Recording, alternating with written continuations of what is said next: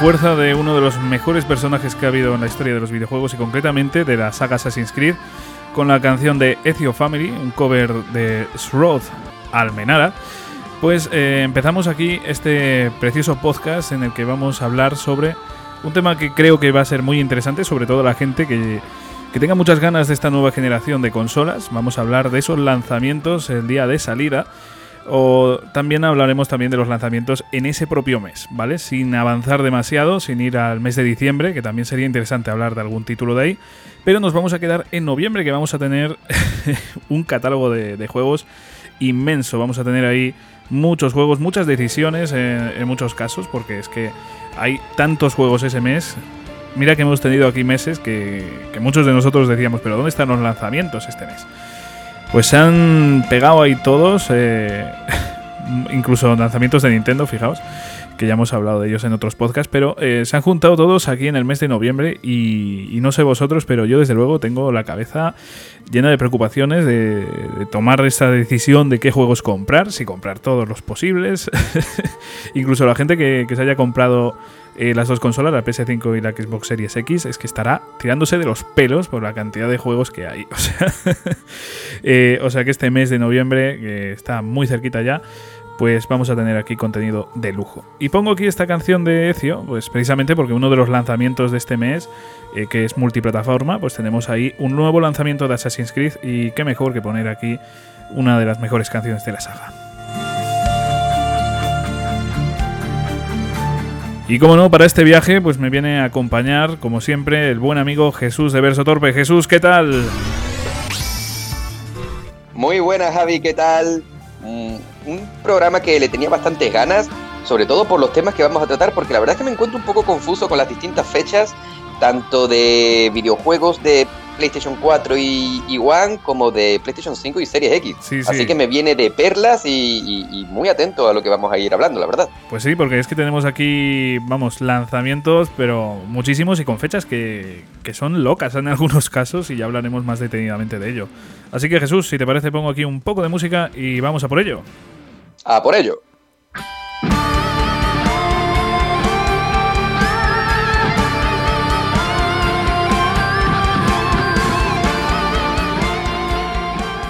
Pues al lío, no perdamos aquí más tiempo. Eh, empezamos, si te parece, Jesús, por los lanzamientos así más próximos.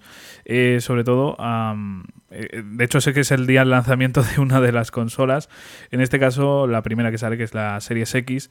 Y concretamente, pues me voy a, a este juego que estamos hablando, ¿no? El nuevo Assassin's Creed, el Valhalla. es un juego que, bueno, como indica su propio nombre, para cualquiera así que tenga un poco de idea del mundo vikingo, pues que trata sobre, sobre esa época, ¿no? Eh, normalmente Assassin's Creed nos posiciona en una época histórica, pues aquí estamos con los vikingos y concretamente eh, está en una fecha muy cercana a la que se nos presenta en la serie Vikingos. No sé si esto lo sabías, Jesús, pero está ahí. Sí, sí, sí, sí. sí. Y es muy curioso porque va a coincidir con muchos personajes de, de la propia serie, que seguramente muchos de, vosotros, incluido yo, pues eh, cogimos un cariño enorme a estas anécdotas de vikingos gracias a, la propia serie que lleva ese nombre. Yo te digo una cosa, la serie de, vikingos no la he visto, ¿vale? He visto capítulos sueltos, pero no la he visto, pero estoy 100% seguro porque me conozco perfectamente, igual que conozco a mi mujer, y sé que en el momento en el que empecemos a jugar este Assassin's Creed, vamos a empezar a ver la serie, pero casi, casi seguro. seguro que sí. Es que además es una serie muy buena, ¿eh? por cierto. Aquí metiendo publicidad de, otras cosas que ya no son videojuegos, hablando de series. Eh, es una serie muy buena, muy buena. en especial es que va, eh, para mi gusto, ¿vale? Increciendo, va mejorando cada poco. Y llega un punto en el que es perfecta para mí la gente normalmente la odia, o sea, Vikingos yo creo que saldría en el, en el podcast anterior de, series odiadas, ¿no? sí, ¿por qué? ¿Qué, lo que, lo que tiene para que la gente la odie? No, no te lo quiero decir, pero digamos que... Ah, joder. no te lo quiero decir, ni, a, ni a nadie. Es spoiler, ¿no? no exactamente, o sea, sí que es spoiler, pero no es lo, igual lo que te estás imaginando, ¿eh? eh pero, mm. sinceramente, a mí personalmente me encantó esa etapa en la que se ve, pues... Eh, voy a decirlo así sin ningún sin entrar en spoilers ni nada, la decadencia de algunos personajes, digámoslo así, no es el estado perfecto en el que estaba normalmente, se ve ahí una especie de decadencia. Para mí esa es la mejor parte de la serie. Después, cuando se sale de esa decadencia, para mí es la peor parte de la serie, que es la, digamos que, actual parte. Eh, vamos, no he terminado de ver la serie Vikings, todavía me faltan unos capítulos, pero desde luego, para mí, eh, después de ese punto empeora bastante. Eh, pero bueno, para no entrar en detalles y para no hacer spoilers, pues eso, digamos que... No, no, tú tranquilo porque me he quedado, me he quedado igual. Así Claro, claro. Estoy intentando no, hacer spoilers porque aquí se podría hablar bastante y, tampoco quiero eso. Pero una serie que os recomiendo, ¿eh? sobre todo si vais a jugar a este Assassin's Creed Valhalla. Creo que es una serie muy adecuada. Quizás os confunda por tema de fechas, por tema de personajes. Eso sí que podría, podría ocasionaros un poco de lío. Pero quitando eso, em, yo creo que es una serie recomendadísima para, para ver mientras estáis jugando a esto. O sea que apúntatelo, Jesús. apúntatelo. Sí, sí, sí, no, la tengo completamente apuntada, seguro, vaya. Sí, sí, sí. Ya te digo, al principio arranca ahí un poco flojo, desde mi punto de vista, aquí analizando la serie. Empieza un poquito flojo, pero va, mejora mucho. Mejora muchísimo y me encanta, tío.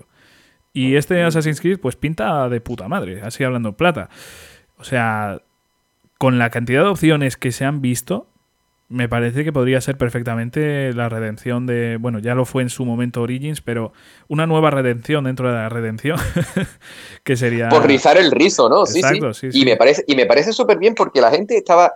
Eh, yo creo que hemos estado leyendo y escuchando un montón de opiniones sobre distintas etapas históricas en las que se podría haber desarrollado este nuevo Assassin's Creed, pero pese a que molaría algo de rollo japonés o cualquier cosa del tema, como este tema, yo, a mí me gusta mucho la temática de vikingos y yo creo que le puede dar bastante, bastante rollito, sobre todo por la mm, crueldad, ¿no? Eh, por lo, lo, bestia que pueden llegar a retratar esa, esa sociedad. Así que me encanta y la verdad es que le tengo muchísimas, muchísimas ganas. Yo también, yo también. Mira que normalmente los Assassin's Creed eh, paso bastante de ellos y normalmente eh, si te soy sincero, los suelo pillar seminuevos. Esto es una cosa que digo por aquí. Suelo pillar los Assassin's Creed seminuevos, nunca nuevos. En este caso, la verdad es que seguramente pero muy, muy, muy seguramente lo pille. Se venga de día uno, claro. Sí, sí, sí, eh, porque es uno de los lanzamientos que más ganas tengo en todo lo que es el mes. O sea, es que es muy bestia, ¿eh? este mes es muy bestia. Pero claro, como yo he ido por la Xbox, pues eh, no tengo esos exclusivos que ya hablaremos más tarde de la PS5, que también estarían en mi radar, pero, pero desde luego, sin tener esos en cuenta, joder, es que el Assassin's Creed Valhalla... es que tiene una pintaza y además que, ya te digo, creo que llega en una época muy buena para tratar este tema de, los vikingos. Al igual que, por ejemplo, con Origins el tema de los dioses egipcios y demás no estaba de moda. Mm, fue una temática muy buena, sinceramente, pero no estaba de moda. Sí. Creo Porque de hecho la última gran moda de la temática egipcia fue cuando la primera PlayStation con Tomb Raider 4, si no recuerdo mal, ¿verdad? Que fue como que, estábamos en el pleno boom de las películas de la momia, de, bueno, la momia, la secuela, el rey escorpión, y luego vino, bueno, Luego, antes o durante, no sé exactamente la fecha, vino Lara Croft con ese Tomb Raider 4 y, fue cuando yo creo que terminó de reventar eh, toda la, cultura egipcia porque yo, a mí me pilló jovencito en el, en el instituto y recuerdo cómo todo el mundo estaba con la cultura egipcia flipando. Sí, sí, de hecho a mí me pilló muy pequeñín y me acuerdo que me flipaban los... Joder, si a mí me pilló jovencito, a ti te pilló en preescolar, ¿no? sí, sí, o sea, yo me acuerdo que me, encantaban y de hecho eh, lo dejo aquí como dato personal, me gusta muchísimo lo que son las culturas de, vamos, las deidades de, culturas y demás, a mí me encantan eh, en gran parte gracias a, esa etapa de, eh, de esa moda egipcia, ¿eh? sinceramente. y, y concretamente, pues sí, Tom Raider supo hacerlo muy bien y, por ejemplo, Assassin's Creed, sin ningún tipo de sentido, te saca ahí una eh, temática de este estilo que, sinceramente, estado muy bien. Me parece que era muy apropiada, me parece que tomó un paso muy bueno y desde entonces tenemos una saga casi distinta a, la original. Eh, o sea que sí que fue un gran paso, sobre todo para la saga. Y en este caso, pues lo que iba a comentar, está de moda los vikingos. Tenemos muchos casos, muchos juegos, muchas series, películas. O sea, tenemos aquí. Eh, es un tema que, está bastante, bastante en boca de todos. O sea, que me parece una decisión muy, muy, muy acertada. Y aparte de lo que dices tú de la violencia y tal, o sea, eso ya. creo que es empezar la nueva generación con, ganas, ¿eh? ¿eh? también, por ejemplo, para hablar un poco de las opciones que tiene el juego, porque Es que creo que es una de las grandes virtudes y de las que yo creo que se habla poco, sinceramente, pero tiene una cantidad de cosas que hacer. Eh, Cuenta, cuenta, porque sé poquito, ¿eh? sé muy poquito. Sí, sí, o sea, quitando lo típico de, la saga, que ya sabemos lo que es, la infiltración, los asesinatos. Por ejemplo, la infiltración, me voy a meter ahí un poco, vuelve eh, esas opciones que teníamos de camuflarnos eh, juntándonos con gente, como pasaba en el Assassin's Creed 1, por ejemplo. Eh, en este caso, pues vamos, te pones la capucha y te pones ahí con gente y, y vamos, no tienes ningún problema. Y eso, eso me mola, me parece un detalle. Pues de puta madre, porque eso, la verdad es que mm, lo eché mucho de menos porque es como que la, saga Assassins eh, ha disgregado al público, ¿no? Los que son fieles a como eran antes, o sea, hasta Syndicate, y los que son fieles a Origins y Odyssey, ¿no? Y aunque a mí me gustan ambas vertientes, a mí, yo personalmente me decanto por la primera hasta Syndicate, que bueno, tendrá juegos mejores y peores, tendrá ese Unity, tendrá Syndicate, etc. Desde luego. Pero a mí me gusta, a mí me gustaba más esa, esa primera etapa. Y la verdad es que una de las cosas que yo más eché de falta en Origins y, en Odyssey fue precisamente eso, ¿no? El, poder, mm, te pones la capucha, te, te ocultas a, a, simple vista. Eso es una cosa que sí que sí que lo he echado mucho en falta, la verdad. Pues sí, es un pequeño detalle que, me parece grande, ¿sabes? Es, curioso. claro, un eh, detalle mayor. Mm, que no menor. ¿eh?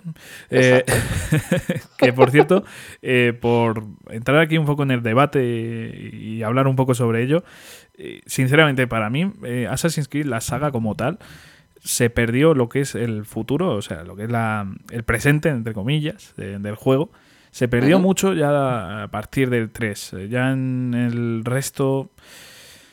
Eh, no sé qué. Sí, son relleno, son relleno puro. Ya me, parece que es una trama que yo, sinceramente, creo que no se debería seguir por ahí. Mm. Yo, sinceramente, creo que se deberían centrar en, en, el pasado y ya está.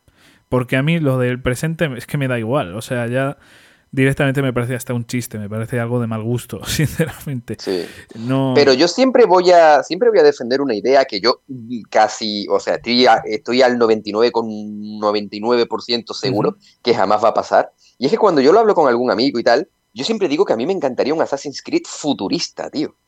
Sí, hombre, eh, zanjar yo creo que, que esa trama de una maldita vez, sinceramente. Yo creo que sería bastante guay.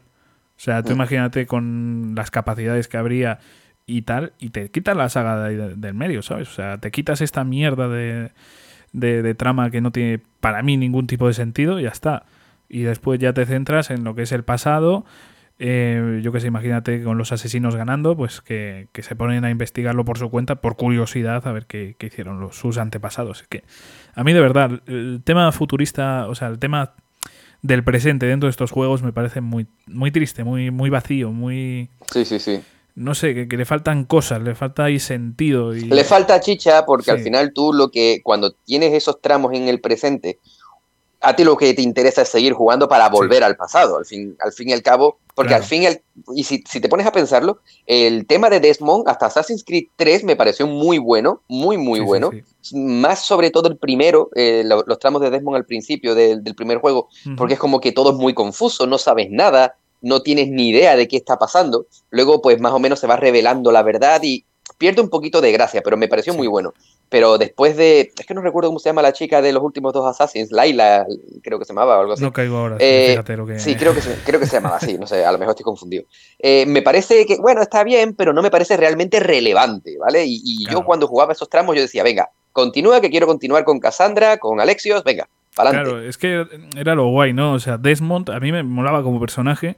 Y aparte, no sé, em, en el 2, por ejemplo, eh, no sé si era una de sus segundas partes, o sea, mm, no sé si era el 2 o, ya una de sus mm, tres partes, no sé cuál era, pero vamos, que, estabas ahí en un poblado y tal, y estaba ahí todo como muy tenso.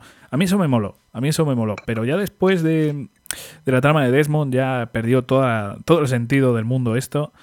Y sinceramente, esto me recuerda mucho, y con todo el respeto, a la saga Resident Evil porque me parece que está haciendo lo mismo, ¿no? Excusando una y otra vez sus tramas que no tienen ningún sentido mezclar. Es decir, eh, por meterme en Resident Evil, ¿qué pinta Resident Evil 4 en el universo de Resident Evil? ¿Qué pinta, eh, yo qué sé, eh, incluso el 7? No tienen sentido. Como juegos son realmente buenos, a mí me parece una saga buenísima, pero después cuando intentas juntar los trozos, dices, pero esto no tiene ningún sentido, ¿por qué tengo que juntarlos? Yo prefiero disfrutar de la experiencia casi separado, o por ejemplo el 1, 2 y 3, y ya el resto un poco, el código mecánica también, pero en general como separarlos un poco, no sé, las tramas un poco más yendo a, a ese mundo de zombies, por un lado, y después la otra fantasías y, bobadas raras, pues por otro, ¿no? Creo que eh, esos son fallos que afectan a estas dos sagas, ¿no? Intentar que todo tenga su sentido, hacer una especie de Metal Gear que tenga. Eso, justamente eso te iba a decir yo a ti, que una de las, una de las eh, declaraciones de Kojima cuando hizo Metal Gear 4 fue que quiso hacer ese juego para completar todos los vacíos argumentales que hubo en el resto de los juegos pero curiosamente al crear ese juego creó más vacíos argumentales. O sea, ole, ole, tu, ole tus huevazos, Kojima. Madre de Dios. un, gran, un grande, tío, un grande. Joder, es que es de los mejores directores. O sea, aparte de hacer buenas tramas, después te, te deja grandes incógnitas. sí, sí, sí, por supuesto. incógnitas que nunca sabremos. Vaya. Ya, ya, ya, por mala suerte. Nos hubiese molado a todos un Metal Gear Solid 6 o yo qué sé, imagínate. Yo me conformo con un, bueno, obviamente Metal Gear Solid 6, por supuesto, y lo veo necesario de hecho, pero yo me conformo, fíjate, con, con, un Rising Revengeance 2, el de, el, de, Raiden. Con eso me conformo, ¿eh? Hombre, eso estaría guay. Además, si, si lo desarrolla eh, Platinum. Platinum Games, pues eso ya sería una pasada. Y además por derecho con solo. crossover con bayoneta y todo. Ah, eso estaría ya. eso, mezclar esos universos no tenía ningún sentido, pero molaría mucho. Venga, va. Raiden para Smash Bros. Hostia, eso te lo compro, eso te lo compro, pero desde el minuto cero, ¿eh? O sea, voy ahora mismo a, a Sakurai y le digo, como no compres esto, te mato. ¿Vale? te mato.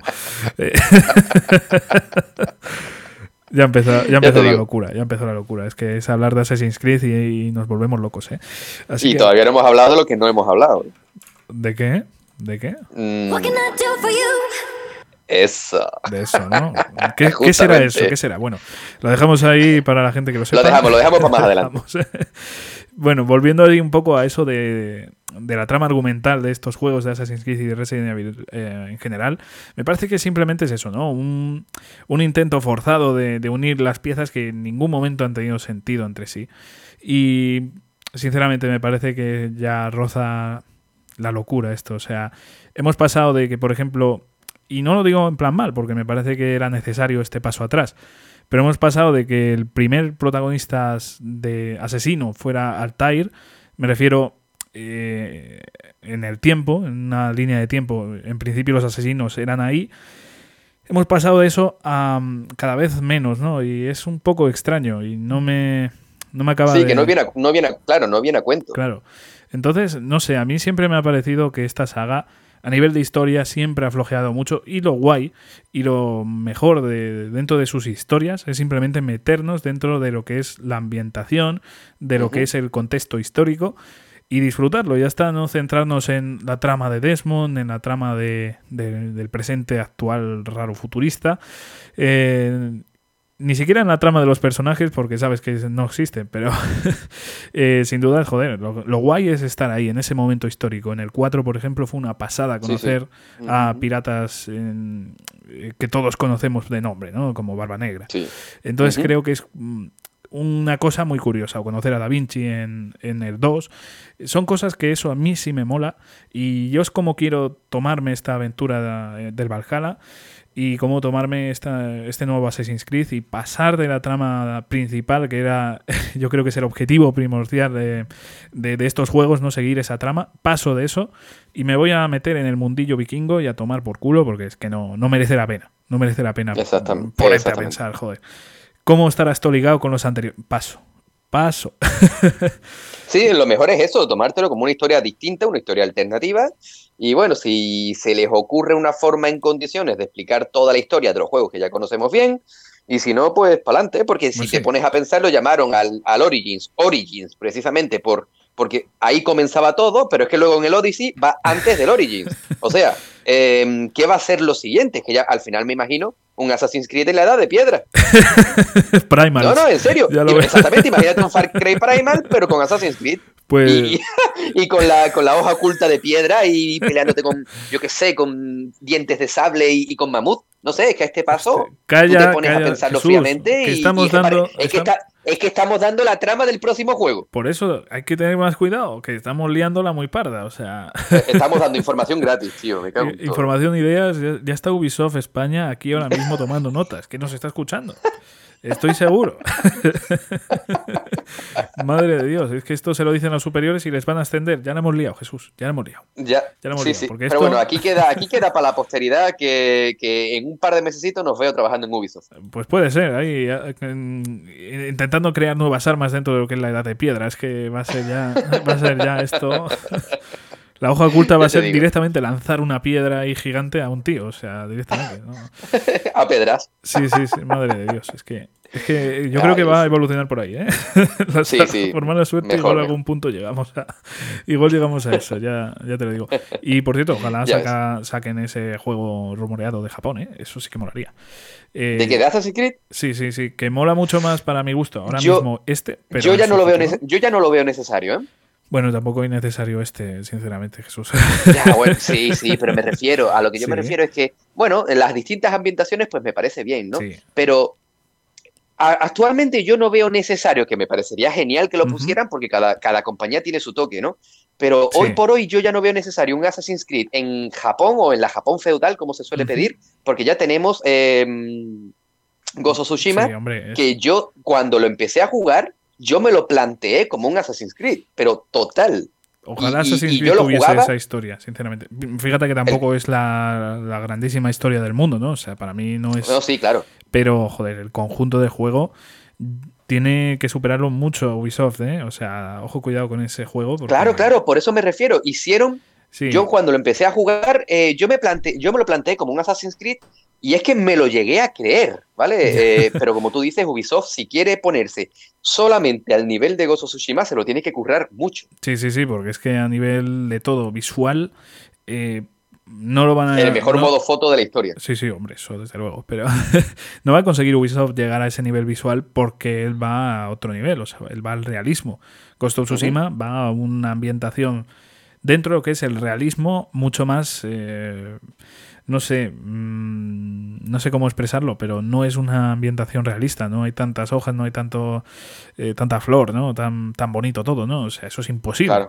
Eh, entonces es una ambientación mucho más mm, imaginada, mucho, pero vamos, que eso no le quita de que sea una ambientación realista, como ya digo, o sea que de verdad que yo creo que sería inalcanzable para Ubisoft porque va a tirar por un sentido mucho más realista y, no sé, a nivel visual le va a costar pillarle y ya a nivel de resto de cosas, uff, lo tendría complicado porque como mundo abierto Ghost of Tsushima es una verdadera pasada, ¿eh? Una verdadera pasada.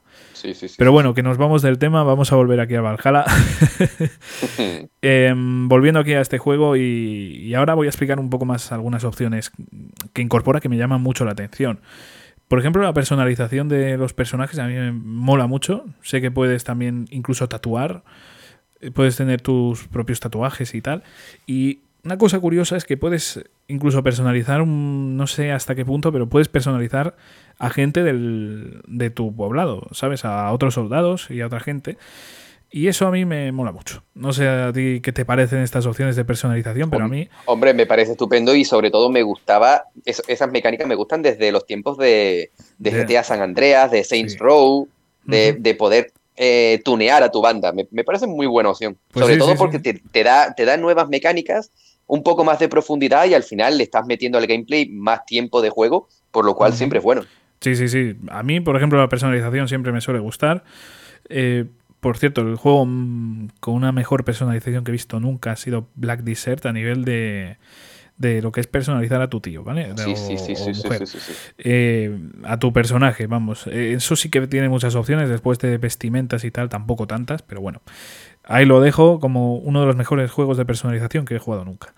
Sin eh, duda. Después, aparte de esta de personalización, también puedes tener tus propios poblados, que puedes construir, personalizar los poblados, eso a mí me encanta.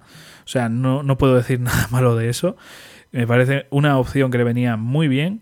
Una opción que se lleva intentando implementar, yo creo que desde Assassin's Creed esto, la hermandad, que no me sale el nombre de... The Brotherhood, eh, creo que era.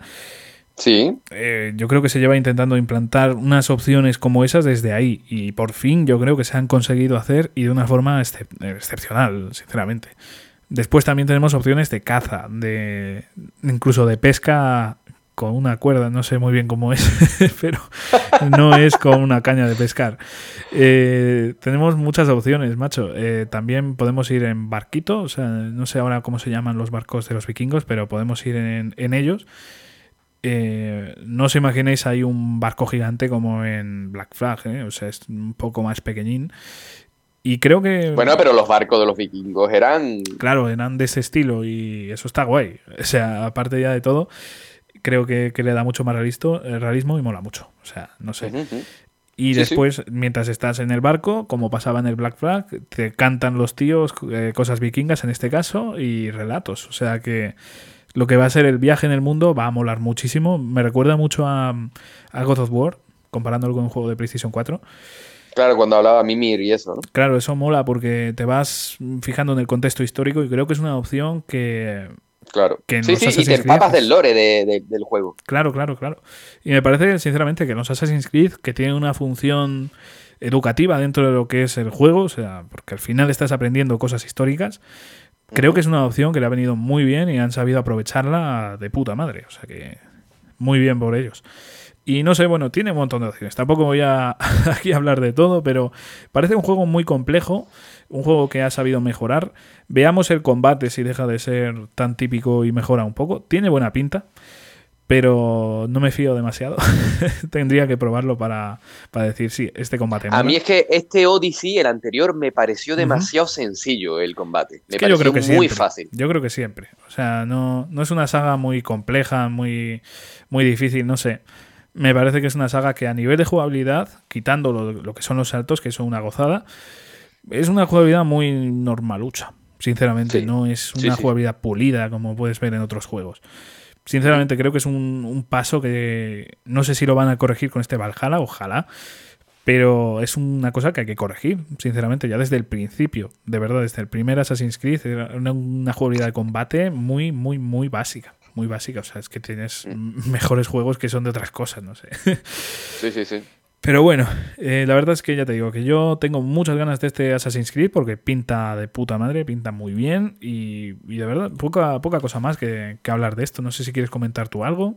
No, nada, que simplemente de tanto escuchar eh, hablar de Assassin's Creed, yo tengo unas ganas y tengo, tengo un hype en lo alto que no es ni medio normal. Y como tú dices, yo, Assassin's Creed, de hecho, no sé si lo hemos llegado a hablar en algún programa, creo que sí. Los juegos de Ubisoft son juegos que tienden a bajar de precio muy rápido. Tú, tú ves que un juego sale hoy y dentro de un par de meses o tres ya te lo estás encontrando rebajado fácil 20 euros menos. Pero aún así, con este Assassin's Creed tengo muchísimas ganas y va a caer desde el día uno seguro porque me encanta la temática, me gusta mucho la saga y yo creo que nos puede dar muchas sorpresas, sobre todo en la nueva generación, igual que en la, igual que la actual. Pero yo creo que para la nueva generación puede molar mucho.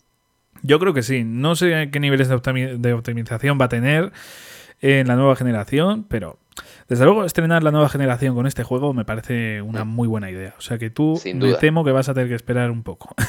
Yo me lo pillo de día Eso, eso es lo que estaba pensando y no me importaría, la verdad. Sí, que por mala suerte, por cierto. Pillar la versión de PlayStation 4 y jugarla en la 5. De hecho, no, me importaría. De hecho, es lo que te iba a comentar ahora mismo, que no hay versión de PS5 aquí.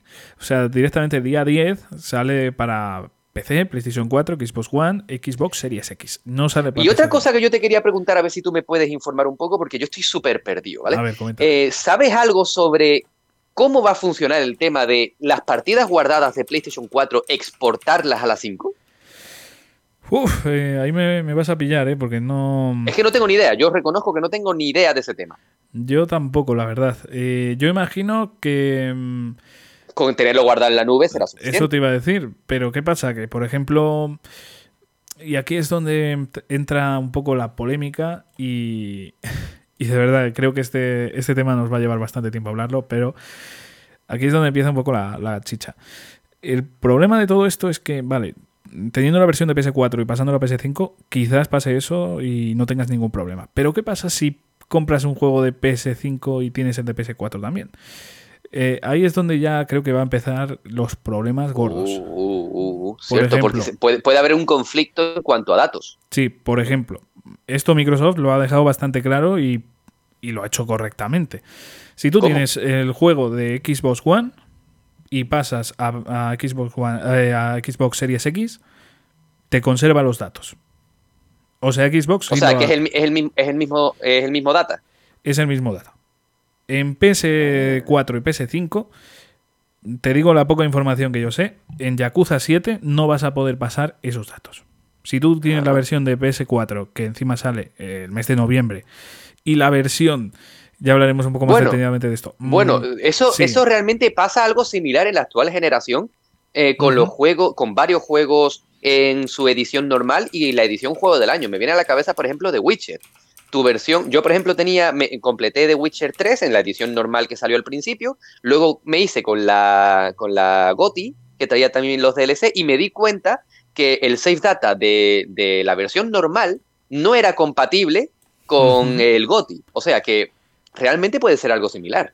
Pues sí, puede ser. La verdad es que Una putada, al final, al final es una putada. Es una putada para los usuarios. Al final es una cosa que yo creo que se habría que tenido, haber tenido en cuenta como ha hecho Microsoft, que son pequeños detalles, pero se van juntando y tú dices, joder, al final Microsoft lo está haciendo muy bien. de puta madre, lo está haciendo de puta madre. Y luego tenemos a Nintendo, que está preguntando, están entre ellos preguntando seis datas o qué? Eso, eso, eso, eso se come, eso se usa, no, échale soja por encima. Lo que está pensando el genio de Nintendo no es eso, amigo, no es eso.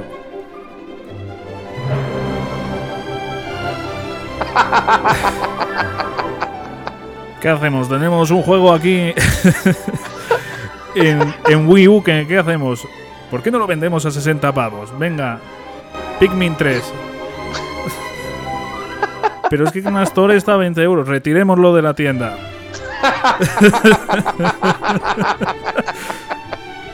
Ay, pero el público se enfada. Volvamos a ponerlo. y lo venden. Y lo venden. Y, va a ser y lo venden. Y lo venden. Bueno, esto. Es una verdad como un piano, pero es verdad. Y aparte me ha gustado el detalle de T, ¿eh? Sí, sí. que son unos genios. Son unos genios, de verdad.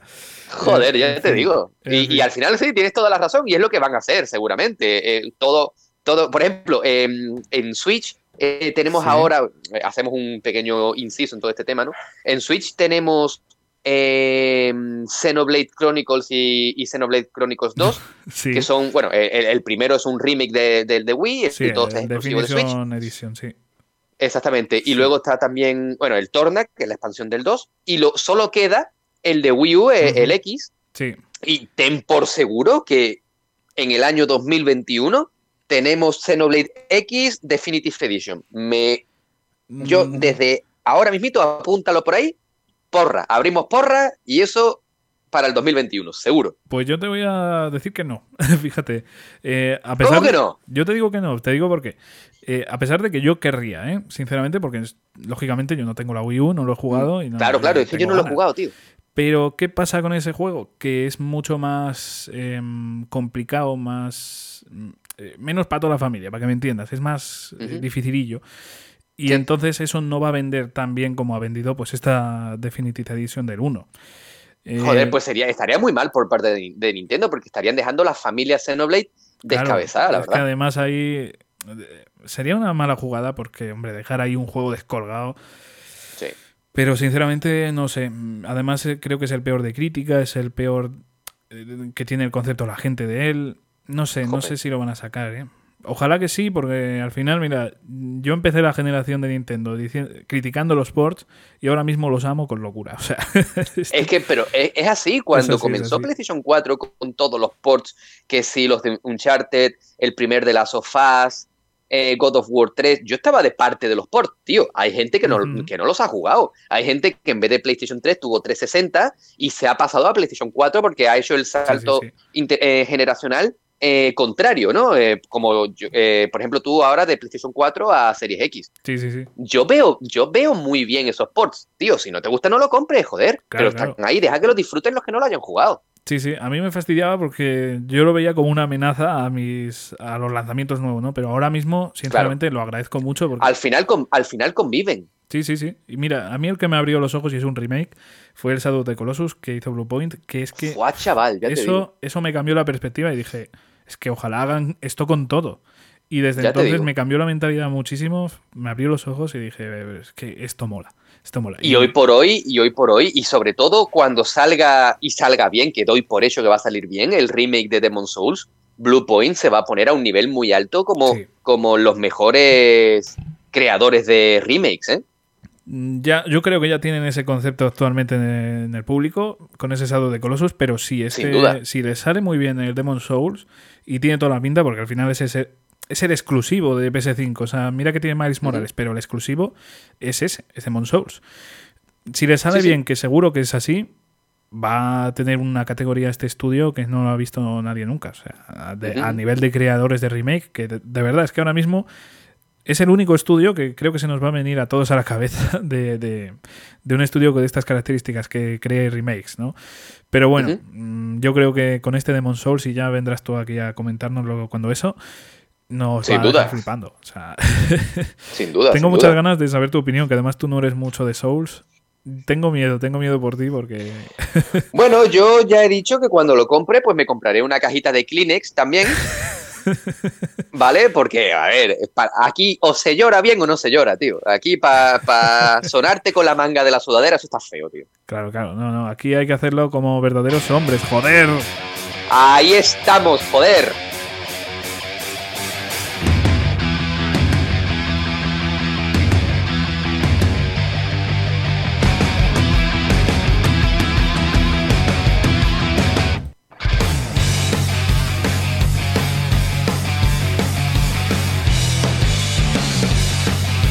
Bueno, todo esto por llorar, o sea.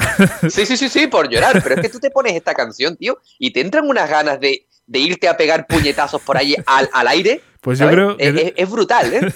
creo que tienes que poner esta canción cuando juegues a Demon Souls, ¿eh? Y así no lloras, tío, o sea... Ponerla de fondo, ¿eh? Claro, es que así ya... Ahí tienes la energía que necesitabas, tío. Sí, sí, sí, esto es mejor, esto es mejor que una barrita de, estas energéticas, ¿eh? Es tontería, tú te pones la canción de Duke Nukem y a volar. Yo creo que ya los Souls van a tener menor categoría dentro de lo que es juegos de dificultad si le pones esto de fondo. ¿eh? O sea, yo no digo nada, Miyazaki. si pones esto de fondo, yo creo que todo el mundo se pasa a tus juegos, ¿eh? No digo nada. Joder. Bueno, en fin, que se nos va. Se nos va la cabeza. todavía seguimos aquí con Assassin's Creed. ah, que ah, que no habíamos pasado de juego. No habíamos, estábamos ahí a punto de pasar, pero todavía no habíamos pasado. vale, vale, vale. Bueno. Vamos, a por, vamos a por más juegos. Que, este mes tenemos muchos. Em, aparte de. Mira, me voy a. Voy a pasar de todos los que ya han salido, que si son nuevas ediciones como la de Devil May Cry 5, que si es no sé qué de Gears of War 5. No, me voy a pasar de todo eso y me voy a ir directamente. ¿Cómo, cómo? Perdona, perdona un segundito. ¿Gears of War 5 también va a tener un. Sí, va a tener su versión de Series X. ¡Oh! Madre mía. Y Forza Horizon 4. Uf, chaval. Palabras mayores, ¿eh? Yo ya te estoy viendo ahí pasando de la PS5. No, no de, eso nada, de eso nada. Soy yo, Play 5 seguro, pero eh, hacer números rápidos que necesito una serie X. Sí, ¿eh? sí. Y es que no sé, tiene un montón de cosas. Esto también lo tienen el Observer, eh, una nueva edición del Observer. O sea, es que al final. no lo he jugado. Yo tampoco lo tengo ahí, o sea, lo tengo en mi PC. Esperando, lo tengo para PC también y en el Game Pass también está, creo. Es que debe ser una verdadera pasada del horror. Yo ahora mismo, por ejemplo, que estoy a eh, Resident Evil 7, me lo estoy gozando como un cabrón.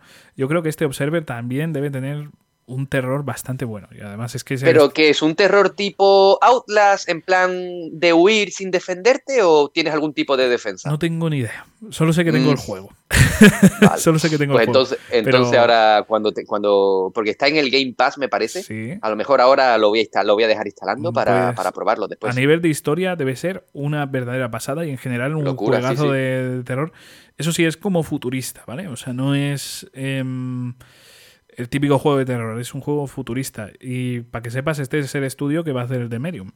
O sea que ahí te lo dejo. Ah, hostia, entonces tiene, entonces un buen, es un, buen currículum. Y yo creo que este, dentro de lo que es su repertorio de videojuegos, es el que dentro de. O sea, tiene juegos más valorados, pero este es el que a la gente le gusta más, a los usuarios. Así que ahí lo dejo. y, Interesante. Y si te apetece, pues para la nueva generación, en algún momento, pues ahí vamos a tener una nueva edición. Yo directamente, sinceramente, lo voy a. Lo voy a jugar, lo voy a acabar jugando en ordenador, que para eso lo tengo, ¿no? Pero, Exactamente. de hecho, fue Además lo dieron hace unos meses en, en la Epic, creo, Ah, si no recuerdo mal. Yo lo tengo para Steam, que me lo regaló un amigo, que le mando aquí un abrazo. Y bueno, pues vamos a seguir aquí con, con más cosas, ¿vale? Que si no Venga. nos quedamos aquí. El día 10 también, el día del lanzamiento de la Xbox Series X, sale otro, otro gran juego. Ay, espera, estoy mirando aquí el Assassin's Creed Valhalla, me parece que sale el día 12, ¿vale? Para PS5. O sea, el día 10 para el resto de plataformas, pero para PS5 el día 12. Después vuelvo a ello. Eh, a lo que iba con esto, el Yakuza Laika Dragon. Eh, un juego que, que estoy esperando. O sea, es, para Le tengo es, muchas ganas, ¿eh? es que, madre de Dios, cuanto más he mirado de este juego, más ganas tengo. Más ganas tengo, pero a unos niveles estrepitosos. O sea, me parece que Le va a tengo ser- muchas ganas y solo he jugado el 0 y el 1. Me quedan todos los demás. Pues ahora, eh, yo por ejemplo, que solo he jugado al Judgment y al Cero, lo llevo peor que tú, pero que tú también estás ahí con el Judgment. Pero a lo que voy con esto es que eh, este Yakuza Like a Dragon eh, va a ser una especie de reboot dentro de lo que es la saga. Y te voy a destrozar por dentro. Creo que esto te va a doler bastante. Ya no vamos a estar en Cabo ver. 8. Sí, bueno, eso sí lo tengo entendido. Sí, es otra ciudad, ¿verdad? Sí, es otra ciudad. Y para la gente que no lo sepa, toda, toda, toda, toda la saga ha estado ahí, en la misma ciudad, con esas mismas calles, con. No sé, era una pasada porque al final te conocías todo muy bien. Con los recreativos de Sega. Sí, sí, eso, eso sigue, ¿eh? Eso sigue. Siguen los Ah, sí, recreativos. sí, sigue, ¿siguen sigue, los sigue. recreativos? Sí, sí, sí, sí. Están por Ah, aquí. joder, entonces está más que vendido. Bueno, y tanto. Mira, a mí, a mí con que me pongas Outrun Es que y está, Super Hang-On, yo me conformo, tío. Está Outrun, tío. El otro no lo sé, pero Outrun lo he visto. O sea, que- Bien, vamos, joder, tío, vamos. Y aparte de los pedazos de minijuegos que tiene, normalmente Yakuza suele tener muchos minijuegos, eso lo sabemos todos. Y concretamente lo que es la saga Yakuza tenía los míticos de, de cantar. El típico Los karaoke, sí, sí, sí, sí. En este juego los vamos a tener en inglés. O sea, ya no solo en japonés, van a estar en inglés. Que eso a mí, no sé, me, me da buenas vibraciones, me mola. Eh, No por nada, sino simplemente, pues, no sé, por. Quiero saber qué tipo de canciones va a haber, porque eso también molaría. Porque este protagonista tiene una pinta de loco que tiene pinta de ser mi rollo de, de música. No, no sé. No sé si va a poner ahí death metal, metal o qué va a poner. No creo, ¿eh? Pero ojalá. Le he visto tocar la guitarra. Yo no sé si va a tocar la guitarra, si no lo va a hacer, no sé. Pero este protagonista me parece que me voy a llevar muy bien con este tío. Eh, mira que con el resto también me encantaron, ¿eh? Pero este tío, me- no sé, tiene ahí algo que... que Sí, pero es que es eso, tiene la cara de flipado de la cabeza, mientras, mientras que cuando juega con Kiryu, Kiryu es un tío serio, un tío, en fin, yakuza al fin y al cabo, ¿no? Eh, mientras que este pues tiene la pinta más de, de, de, de flipado, de, no sé, eh, eh, yo creo que con este Like a Dragon es cuando más posibilidades tienen de, de co- de crear un juego aún más gamberro que los demás, que, que mira que los yakuza, pese a ser serios, son muy gamberros. Son muy, muy, muy gamberros. O sea, todos, hasta Judgment también. Son muy, Sí, muy sí, sí, gamberros con sus bobadas. eh, cosas que quizás tienen ahí demasiada sexualización en algún punto, Sí, pero sí. también con sus bobadas japonesadas y cosas que a mí me flipan y hacen que esta saga aquí en Europa pues mole tanto, ¿no? Porque tú mm, no tienes estas japonesadas tan, eh, tan en tu vida, en tu día a día, ¿no? En, no sé, es muy estilo animesco, no sé, me mola, me Sí. mola, me mola. Y, aparte, Y la verdad es que sí. tengo que decir una cosa, perdona que te cortes, Javi. No, no, comenta. Eh, yo creo que Sega, eh, pese a que lo está haciendo muy bien por fin con la saga Yakuza, porque en Europa y en, en particular en España tiene una gran cantidad de seguidores, Sí. yo creo que ahora que después de que Judgment, bueno, no sé cuán- cómo habrá sido el éxito en ventas de Judgment, pero bueno, después de lo que se está esperando de Yakuza Like a Dragon, eh, teniéndolo subtitulado y que hay mucha gente que va a entrar en la saga Yakuza porque está subtitulado, mm, sé que es arriesgado, sé que es un coste, eh, me imagino que elevado, pero desde Yakuza 0 hasta Yakuza 6, que están en inglés, yo particularmente considero que deberían hacer el esfuerzo de sacar unos parches que lo tradujesen Uf. porque atraerían mucho más público, tío. Eso a mí me encantaría, sinceramente. eh, me defiendo bien en inglés, ya lo hemos hablado muchas veces, pero creo que sí que es Sí, toque- aparte no es un juego que, que tenga un inglés especialmente complicado, Claro, pero, no pero es- sí es verdad que estaría muy bien. No es, por ejemplo, este Yakuza Like Dragon, que eso en inglés va a ser una locura, porque siempre lo digo, los RPGs es, yo creo que es el tipo de videojuegos más complicado de que sea en inglés, porque al final sin duda, sin duda. Eh, tienes ahí un montón de, de, problemas. En especial, me vuelvo a mi ejemplo, el Final Fantasy XIV, me costó muchísimo jugarlo en su día y, y no sé, creo que son juegos que merecen un parche al español. Y en este caso, Yakuza, la saga, mm, les vendría muy bien. De hecho, Gocer Jadmen en español, muchísimo. Y muchísimo. No sé, y además, Yakuza Collection ha vendido muy bien, según tengo entendido. Yo creo que sí, o sea, no sé cuántas unidades habría, porque yo creo que menos de lo normal, pero que yo sepa se agotaron bastante, bastante rápido. O sea que. Claro, por eso te digo que... considero que deberían sacar un parche. Pues sí. Eh, poquito a poco, venga, te empiezo por 0, 1, 2, y así poco a poco hasta el 6. Eh, pero yo creo que conseguirían atraer a mucho, mucho, mucho público. Mira, yo creo que, por ejemplo, y voy a ir por este terreno más que nada porque sé que hay una muy buena relación entre ambas empresas. Yo creo que Sega y Microsoft tienen muy buena relación y de hecho ya lo hemos visto en el Game Pass con... Parezco aquí un experto del Game Pass, pero en realidad el experto eres tú, que conste. Porque parece aquí, no sé, parezco aquí el tú experto. Tranquilo, Tú tranquilo que el mes que viene vas a ser un experto y además de los buenos. de los que viven sus propias carnes, ¿no? Pero bueno, eh, lo que iba a decir con esto es que salió ese, ese cero en, en, el Game Pass. No sé si sigue vigente, yo creo que no. Sí, sí, sigue, estando el cero, el uno y el dos. Madre mía, es que a lo que voy con esto es que teniendo esos juegos y viendo esa muy buena relación que hay entre Microsoft y Sega, yo creo que sería una plataforma perfecta, el Game Pass o ya sea pues en la propia consola de Microsoft, el ir probando lo de los parches y ya después sacarlos y eso. A ver, es que me imagino a Microsoft comprando la RAE. es que es, así, es tal cual. Bueno, yo creo que Microsoft podría comprar todo. O sea, yo, creo que ya directamente dentro de poco se va a comprar Google y ya nos sorprende a todos. Y ya, ¿Tendrán un dinosaurio en la recepción, tío? no lo sé, igual sí, ¿eh? yo, ya te digo que Amazon tiene una luna. No sé, yo... estas empresas son, son peligro para la sociedad muy bestia. O sea, que tantas empresas tengan tanto poder, madre de Dios.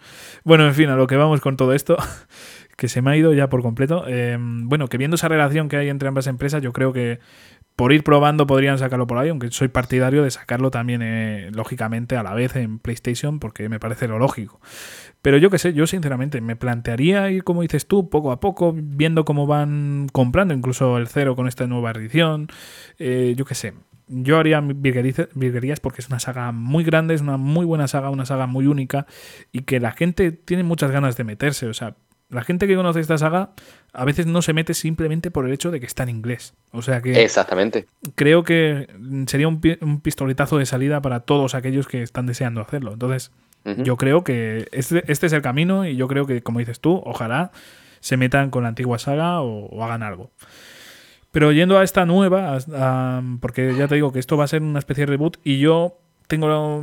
Yo creo, vamos, que, que va a ser una nueva saga completa. Es decir, que va a empezar aquí Laika Dragon y yo creo que va a haber un Laika Dragon 2 y va a haber bastantes. Al igual que espero lo mismo de Judgment, sinceramente. Pero bueno. De Judgment, por cierto, lo he dejado, eh, cuando, ahora que hemos empezado el programa, he dejado la consola en pausa porque estoy casi al final del juego y llevo un enganche hoy tan bestia que yo creo que hoy me lo termino. ¿eh? Pues dale caña porque la recta final es buenísima. Yo eh, no sé si lo he comentado ya por aquí. Yo creo que a ti igual sí te lo he dicho. Pero por podcast no sé. Em, yo ya esto, Jadman, lo dejé abandonado en cierto punto del juego. Ya no sé. En sí, me lo comentaste. pero después volví en la cuarentena, me lo pasé de tirón en, no sé, poquísimo tiempo y lo disfruté muchísimo. Porque no sé por qué lo dejé, supongo por varios juegos a la vez o algo. Y cuando volví, volví con unas ganas, me acordaba de todo y, le di caña y ahora me lo pasé ventilado súper rápido porque es que te engancha y, y no sé, a mí Jadme me parece que es lo supo hacer muy bien, cambió mucho lo que es la saga en general de, de Yakuza, no a nivel de jugabilidad como va a ser este Laika Dragon, pero sí a nivel de, de historia, de personajes, ha cambiado muchísimo y, creo que fue un muy buen camino, añadiendo nuevas mecánicas, no sé, fue, fue una muy buena decisión Jadman. Una pena quizás que no se llamara Yakuza Jadman o algo así para llamar un poco más la atención, pero bueno. Sí, sí, la verdad es que fue un fue un patinazo, creo yo. ¿eh? Yo sé que quisieron diferenciarlo de la saga principal, pero sí e, está claro que si pones un esa coletilla, eh, Judgment Yakuza o Yakuza Judgment, como, o Yakuza Tales from Yakuza, yo qué sé, cosas así, yo creo que puede, pueden llamar mucho más la atención. De hecho, en inglés creo que tenía otro nombre, eh, Judgment. Eh, creo que era Judge Ace, o sea, juzgue ellos. sí, bueno, eh, yo sé que en japonés es Ryu Agotoku o algo así, me parece que es el mismo nombre del estudio al fin y al cabo, ah. que según tengo entendido, mm, a lo mejor me estoy confundiendo, a lo mejor se quedaron conmigo, yo no sé japonés, pero según me comentaron, ese nombre, Ryu Agotoku o Gokoku o como se pronuncia o como sea. Ryu Gotoku, creo que. Sí estudio. Sí, eh, creo que significa en, inglés like a dragon. O sea que me parece que al final todo es, el, es, un, es un círculo vicioso de nombres. Ostras, qué lío, qué lío, pero qué, qué qué locos Porque según tengo entendido, Yakuza en Japón no se llama Yakuza, se llama Ryugagotoku. O sea que ah. al final es Like a Dragon y llega a España como Yakuza Like a Dragon. O sea, que tú, tú, te coges a un japonés, le enseñas la portada que va a salir en España y le da una embolia. ¿Sabes? Dice, ¿qué, qué, qué, qué, qué? Vaya lío, vaya lío que estamos aquí montando. O sea, yo ahora mismo mi cabeza no está procesando esto bien, no sé. Sí, sí. Qué curioso. No sé, e, e, es, ese lío de nombres, ¿no? Como, como que Resident Evil en, en Japón se llama Biohazard, ¿no? Sí, sí. Porque ese nombre ya estaba acogido en, en Occidente. No sé, entiendo que al final todo se basa en, en, patentes, en leyes, en nombres registrados, pero al final pueden, pueden hacerle daño al producto, ¿no? Porque como estás diciendo de Judgment, si tú a Judgment lo hubieras llamado Yakuza Judgment, yo creo que hubiese vendido mucho más. Porque eh, conozco a gente que no es que sean fan de, de Yakuza, pero tú dices el nombre Yakuza y saben cuál es. Mientras que a esas mismas personas yo le digo Judgment y me dicen, ¿qué? ¿Qué? ¿De, de qué estás hablando? Bueno, cosas incomprensibles de la vida. yo creo que esta canción va a ser para las cosas que no tienen ningún tipo de sentido dentro de las compañías, ya, ya acogida, ¿no? Sí, sí, sí. Ya adjudicada como meme del canal otra vez. Por supuesto. Por Dios mío, pero ¿cuántos memes tenemos? O sea, es que es muy bestia esto, ¿eh? No sé, pero ya mismo estamos haciendo una aplicación para el móvil. Yo creo que sí, ¿eh? Sí, sí, sí. Yo creo que, que habría descargas aquí, ¿eh? bueno, en fin, que no sé dónde estábamos yendo con esto de, de Yakuza, o sea, se me ha ido ya completamente. Realmente estábamos hablando de cuando sale Yakuza Like a Dragon, que, sale eh, para Series X. Sí, y para que Series X, PlayStation 5 está un poquito relegada más al futuro. Mucho, mucho más relegada. De hecho, acabará más o menos, para que te hagas la idea, cuando se vaya a terminar la exclusividad de. Bueno, la exclusividad. Em, cuando la gente pueda dejar, ya, ya no pueda comprar más ese Mario 3D All Stars. es decir, en marzo de 2021. Algo tiene ese mes, eh, cuidado, algo tiene ese mes. No, pero bueno. Sí, sí, sí. sí. Eh, Yakuza Like a Dragon llegará a PS5, pues eso, en marzo de 2021. Pero la gente que no quiera pasar de generación o que quiera este juego y tenga una consola de Sony, bueno, concretamente la PlayStation 4, no, vale cualquiera, no vale la PlayStation 3. Eh, si tienes la PlayStation 4 también lo puedes comprar el día de salida, el día 10.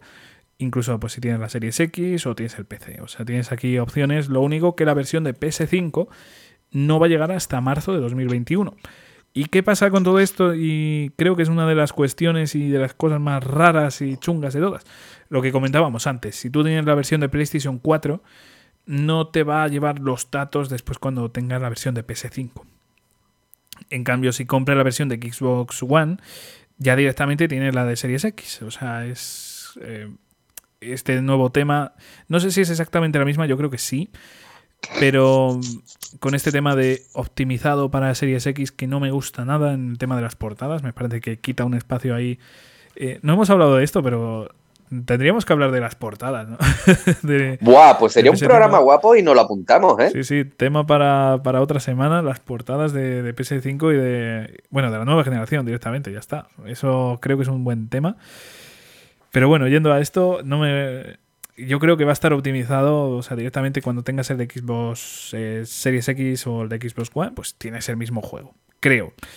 Si no es así, bueno, pues en principio, si después te compras la otra versión, sí que te guarda los datos y te lo respeta. Por eso decimos que el servicio de Microsoft, en este sentido, ha tenido ese pequeño detalle que de verdad es una pijada, es una bobada, pero al final eh, son las pequeñas diferencias, esos pequeños detalles los que decantan. Los que marcan la diferencia, claro, claro. por supuesto. Al final me estás diciendo que si te compras la Dragon para Series X, para la One vas a tenerlo para Series X, mientras que si yo me lo compro para PlayStation 4, si lo quiero para PlayStation 5, tengo que comprarlo en PlayStation 5. Claro, porque tú al final yo creo que Sony se tiene que poner un poco las pilas, la verdad. En ese sentido sí, pero a ver, tú al final cuando compres el de PlayStation 4 no tienes, eh, digamos, esa versión definitiva de, mm, digamos, con las mejores características del juego. Es decir, no está optimizado para que una consola de nueva generación lo corra a la velocidad que tendría que correrlo con los gráficos que tendría que correrlo, etcétera. En cambio, la otra sí que está optimizado para Series Box, eh, Series,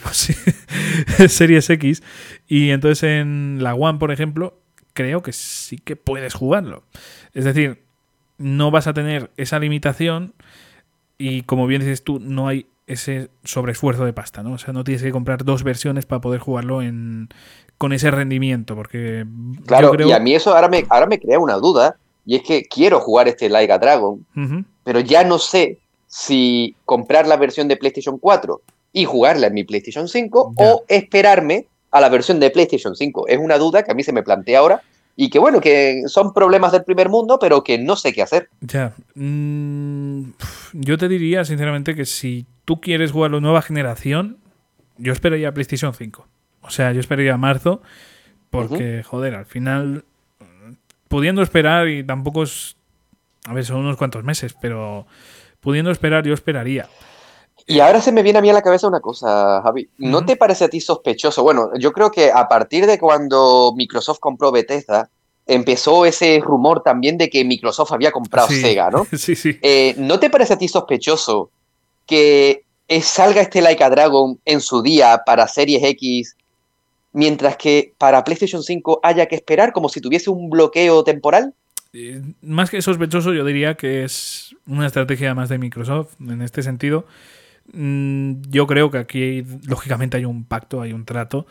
Y claro, a eso me refiero. Lo que yo no entiendo, sinceramente, es por qué la versión de PS5, o mejor dicho, por qué la versión de PS4 no se va a poder tener la, la misma memoria guardada que la versión de PS5. Esa es esa es mi gran duda. No sé si tendrá algo que ver con esto o será simplemente una incompetencia, por así decirlo, dentro de lo que es Sony. No lo sé. Que ya te digo, tampoco es ahí el detalle del mundo, porque de verdad es que tampoco es así, pero tú imagínate estar jugando en la versión de PS4 y que, yo que sé, unos años después quieras volver a jugarlo, pero nueva generación y tal, y, no puedas eh, recuperar esa partida. Me pasó como el ejemplo que ya te he dicho antes con The Witcher. Me pasé en su día The Witcher 3, que salió, si no recuerdo mal, en el 2016 creo, más o menos, sí. Y el año pasado así me compré la edición GOTI, fui a jugar los DLC, ¿vale? Claro, y, claro, me di cuenta que no podía cargar mi partida anterior. sí, te da la opción de jugar con un personaje ya preestablecido, pero yo decía, no, yo quiero mi personaje creado por mí. Claro, por lo tanto, ¿qué tuve que hacer? Pasarme la... Claro, y en este caso al menos... La, historia principal otra vez. Sí, eh, al menos en este caso está un poco más justificado en el sentido de que es por DLCs, eh, bueno, más que DLCs, por expansiones. Eh, y dentro de esas opciones te da, como bien has dicho, la opción de, darte un personaje con las características ya, vamos, con el nivel y demás. Y eso, pues, es una opción más. No es la mejor opción, pero yo que sé, por ejemplo, la gente también, yo lo compré en Switch, para que te hagas una idea. Y ahí sí que no puedes cargar. Sí, yo también, también, lo tengo, también lo tengo para Switch, sí. Claro, claro. Entonces, si quieres jugar las expansiones solo, te pones ahí eso y ya está. Pero sí que es verdad que, a ver, son pequeños detalles que hubiesen estado muy bien, por ejemplo, en este caso con este de Witcher 3, o en el caso de Yakuza Like Dragon, pues con esa versión de PS4 y de PS5, que además es que vas a pagar por ello. O sea, no vas a, no sé, no es gratis, no es una actualización, que eso sinceramente hubiera estado muy bien, ¿no? O sea, directamente... Que por cierto, destacar, por si alguien no lo sabe, que si tienes The Witcher 3 para PlayStation 4, tienes la versión de PlayStation 5 ya directamente. Eso, mira, no, no lo sabía. pues lo, lo, leí hace unas semanas. Sí. Y, además me parece un dato genial, porque vas a poder tener la versión de PlayStation 5 si ya eres propietario de la de PlayStation 4. Eso está muy bien, eso está muy bien, muy bien, ¿eh? O sea, eso, eso es lo que tendría que hacer con este Yakuza, sinceramente. O sea, te compras el disco de PS4 y una actualización gratuita y ya está. Descargas en tu PlayStation 5 esa actualización, pones el disco y ya está. Yo creo que ese, ese era el camino. Pero parece Creo que la versión, digo yo que si es con, el, con la, versión física, digo yo que con la digital también pasará, digo yo. Pues ahí ya no, ahí ya no lo sé. Ahí ya no lo sé. Es que ese es el problema, tío, que a mí esta nueva generación, al menos en PlayStation 5, porque es como que Series X es, eh, el, el, cotilla de la clase, ¿vale? Lo va contando todo. Pero PlayStation 5 está completamente cerrada en sí misma y no está contando nada. Y me está dando un coraje, tío, flipante, macho. A ver, mm, yo creo que, a ver, el mayor problema de PS5, bueno, de PlayStation en general, en los últimos años, ha sido el cambio de dirección en, la directiva. Y encima lo curioso es que el nuevo director era el que antes era de marketing. Eh, es lo más, curioso, ¿no? Eh, ¿Qué quiere decir todo esto? Que yo pienso que mm, el mayor problema de Sony es su maldita publicidad, que está muy mal hecha. O sea, por ejemplo, este Demon Souls, este Miles Morales, podrías haberlos anunciado hace un año de salida de PS5 y estaríamos todos súper contentos con una emoción de la leche. Pero lo anuncia tres o cuatro, no sé cuántos meses antes de, la salida de, de, la consola. Fue en junio, me parece. O bueno, fue en verano. No sé exactamente el mes, pero fue en verano. Y a mí no me parece la estrategia más adecuada. O sea, Para estás todo el año porque, claro, este año tú decías, bueno, pues tenemos el Ghost of Tsushima y tenemos el de Last of Us, eh, la segunda parte. Em, ¿Qué pasa después? No sabíamos nada porque, claro, estos lanzamientos los teníamos previstos ya de hace muchos años. Eh, y sabíamos que iban a salir y teníamos unas expectativas altísimas. Pero lo que no puedes hacer es con tres meses, cuatro, cinco de antelación, enseñarte dos juegazos como son estos de una forma un poquito regulera. Mm, a ver, los trailers y tal han estado muy bien, pero yo creo que podría haberse hecho la propaganda muchísimo mejor. O sea, es que estás hablando de dos titanes, estás hablando de una, entre comillas, segunda parte de Spider-Man, que fue un juego, un pelotazo en PlayStation 4, y estás hablando de un remake de los juegos más queridos de lo que es From Software, y mucha gente se quedó sin jugarlo en PlayStation 3. O sea, estás hablando de, de dos juegos que llaman la atención y que la gente quiere tenerlos. Haz un poco más de publicidad, joder. O sea, haz un poco más de publicidad, hombre. No. No sé, el tráiler de Miles Morales fue una mierda. El primero que mostraron y el segundo con el gameplay ya te hacías una idea. Pero el primero fue simplemente salía Miles Morales y ya. Era una especie de teaser.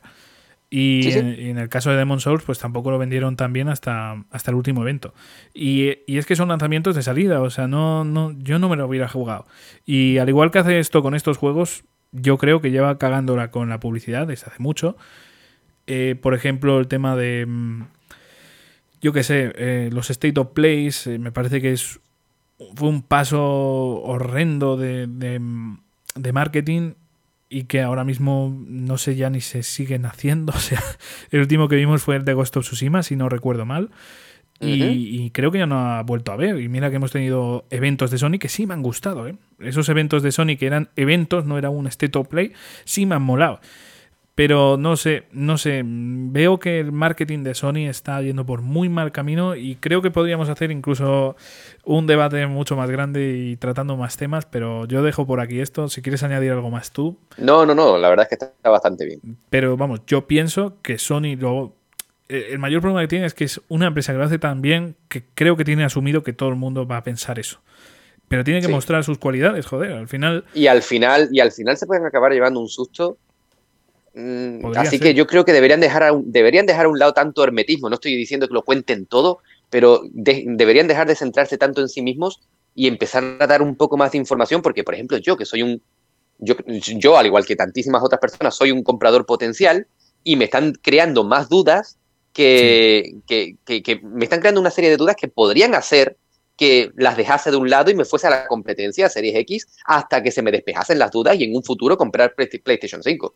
O sea que yo creo que al final se pueden acabar tirando piedras en su propio tejado y por ello eso lo, podrían solucionar simplemente dando la información que los, que los consumidores están pidiendo.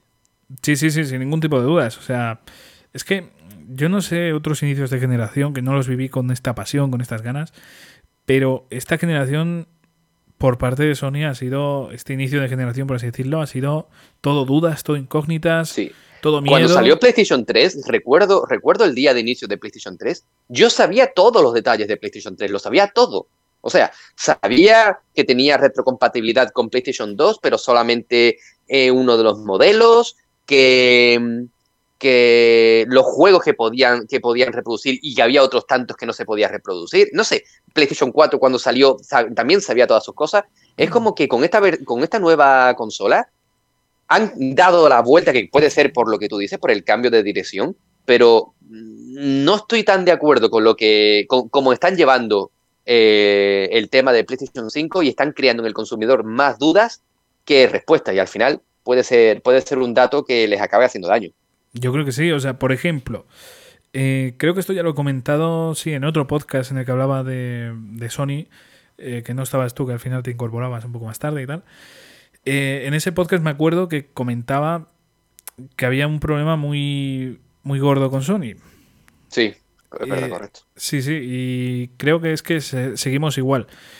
Sony en su día anunció una retrocompatibilidad.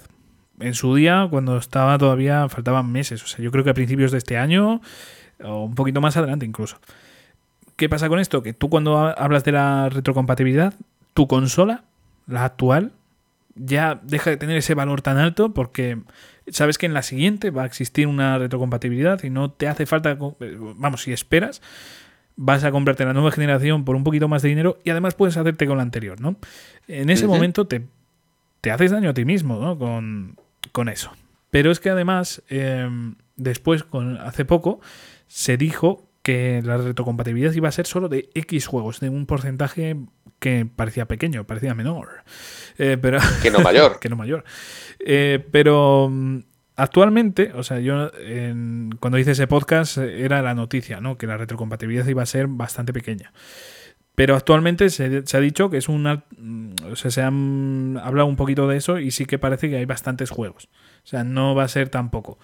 Entonces, quiero decir, ¿qué cagadas son estas? O sea, si dices que tiene retrocompatibilidad absoluta con PlayStation 4, yo sinceramente hubiera esperado a decirlo y si lo dices, que sea verdad. Y después no te niegues a ti mismo que es así y después para después reafirmar que sí que tienes una alta retrocompatibilidad. Eh, es, un poco, es un poco curioso, pero me parece que se ha disparado a, su propio pie, ¿no? O sea, me parece que ha sido una cagada como una... como, vamos, no sé. Y con todo esto, que todavía no he hablado de una cosa de Yakuza de la Dragon, muy importante, que estamos aquí hablando de, PS, eh, de, de, Sony en general. ¿Algún apunte más de, de Sony o me vuelvo aquí a Yakuza? Eh, podemos volver a Yakuza, creo yo. Pues me vuelvo a Yakuza, que si no, este podcast yo no sé cuánto va a durar y tampoco tenemos tiempo para tanto. Pero vamos a ver, Yakuza Laika Dragon, eh, como ya decía antes, es un reboot de la saga. Y no solo un reboot de, de historia, sino que también, curiosamente, se nos va a cambiar el género. Normalmente en Yakuza es un beaten up en el que estás dando mamporros ahí a todo el mundo, a todos los malos. Eh, aun, siendo tú un malo, pues ya me entendéis. Eh, vas dando ahí mamporros a, todo el mundo que ves por delante. En este juego cambiamos de un beaten up, de dar golpes por la calle, a un juego de rol por turnos. y curiosamente, y esto te lo digo Jesús totalmente en serio, creo que va a ser el mejor em, RPG que vamos a ver en este año. Bueno, a ver. Dalo por hecho, dalo por hecho. A ver, eh, tenemos el, espera, espera, tengo que añadir esto. Tenemos el Persona 5 Royal y no lo pienso incluir aquí porque para mí Persona 5 Royal es el mejor JRPG de la historia. Pero quitando eso, que fue un lanzamiento. Uf, uf, uf, uf son palabras mayores. Son ¿eh? palabras mayores, pero así las digo, que no menores. Para mí es. Bueno, no, no, no, lo he jugado, no lo he jugado, y, pero son palabras mayores que, por cierto, permíteme decirte que, según tengo entendido, eh, PlayStation Plus Collection, eh, esta colección de juegos de PlayStation 4 que van a estar disponibles para PlayStation 5, creo que Persona está incluido. Ostras, pues. Lo que no sé yo, ¿cuál será? Yo creo que será normal, creo. Si Exacto, yo creo que será la normal. Si es el, si es el normal, te recomendaría comprarte el Royal. Sí, sí, exactamente. Yo a todo el mundo le animo. Mira que el 5 en su momento te hubiera dicho, vete a por el 5. Da igual en que lo juegues, pero es que juega el Royal y, para mí el Royal tiene unos factores, tiene unas cosas que, lo hacen todavía mejor. ¿eh? O sea que yo sinceramente a todo el mundo le apoyaría que comprase el Royal. Pero bueno, quitando ese ejemplo que de verdad pienso que es el mejor JRPG que ha salido de la historia a nivel técnico.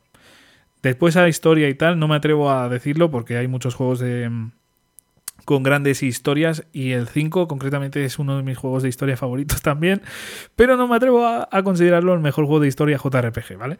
Porque está el 8 ahí, le tengo mucho cariño y tengo un, tengo un dilema moral muy gordo, ¿eh? Pero me atrevo a decir que en conjunto de juego me quedo con, con Persona 5, ¿eh? O sea que, ojo, cuidado. Interesante. Y a lo que iba con esto, a nivel técnico, el Yakuza Like Dragon, yo creo que si omitimos el Persona 5 porque está a otro nivel, puede ser perfectamente uno de los. Voy a decir ya uno porque el Persona 5 me ha matado. Pero puede ser uno de los mejores JRPGs que hemos jugado nunca. En, a nivel técnico, ¿vale? O sea, a nivel de, de como JRPG, yo creo que va a ser uno muy potentorro. Y te voy a decir por qué. Porque uno al principio puede decir, bueno, un JRPG por turnos en un Yakuza. O sea, esto no tiene ningún sentido. Y es que no lo tiene. Y esa es la gracia. O sea, no tiene No, no, por supuesto. A ver, es un. Yo no sé a quién se le ocurrió, pero me parece bien. A mí también, o sea, es mezclar mi género favorito de videojuegos en una saga mm, tan mítica como es Yakuza. O sea, no tiene ningún sentido. Y concretamente este sistema de JRPG, y aquí va por lo que yo digo que, y por lo que apuesto, porque va a ser uno de los mejores JRPG por turnos que hemos jugado nunca, tiene em, una estructura muy parecida a... Mm, eh, no sé, eh, no sé cómo explicar esto, pero digamos que tú tienes tus roles, cada personaje tiene sus roles, esto es un poco como los Final Fantasy viejotes, tienes tus roles y puedes cambiarlos, es decir, tu protagonista puede ser, por ir a un ejemplo más clásico, un guerrero y a los cinco minutos ser un mago rojo, ¿vale? Tú sabes eso, tú sabes eso quién lo hizo muy bien, ¿no? ¿Qué juego lo hizo muy bien? A ver, sorpréndeme. Ponga Yunanda.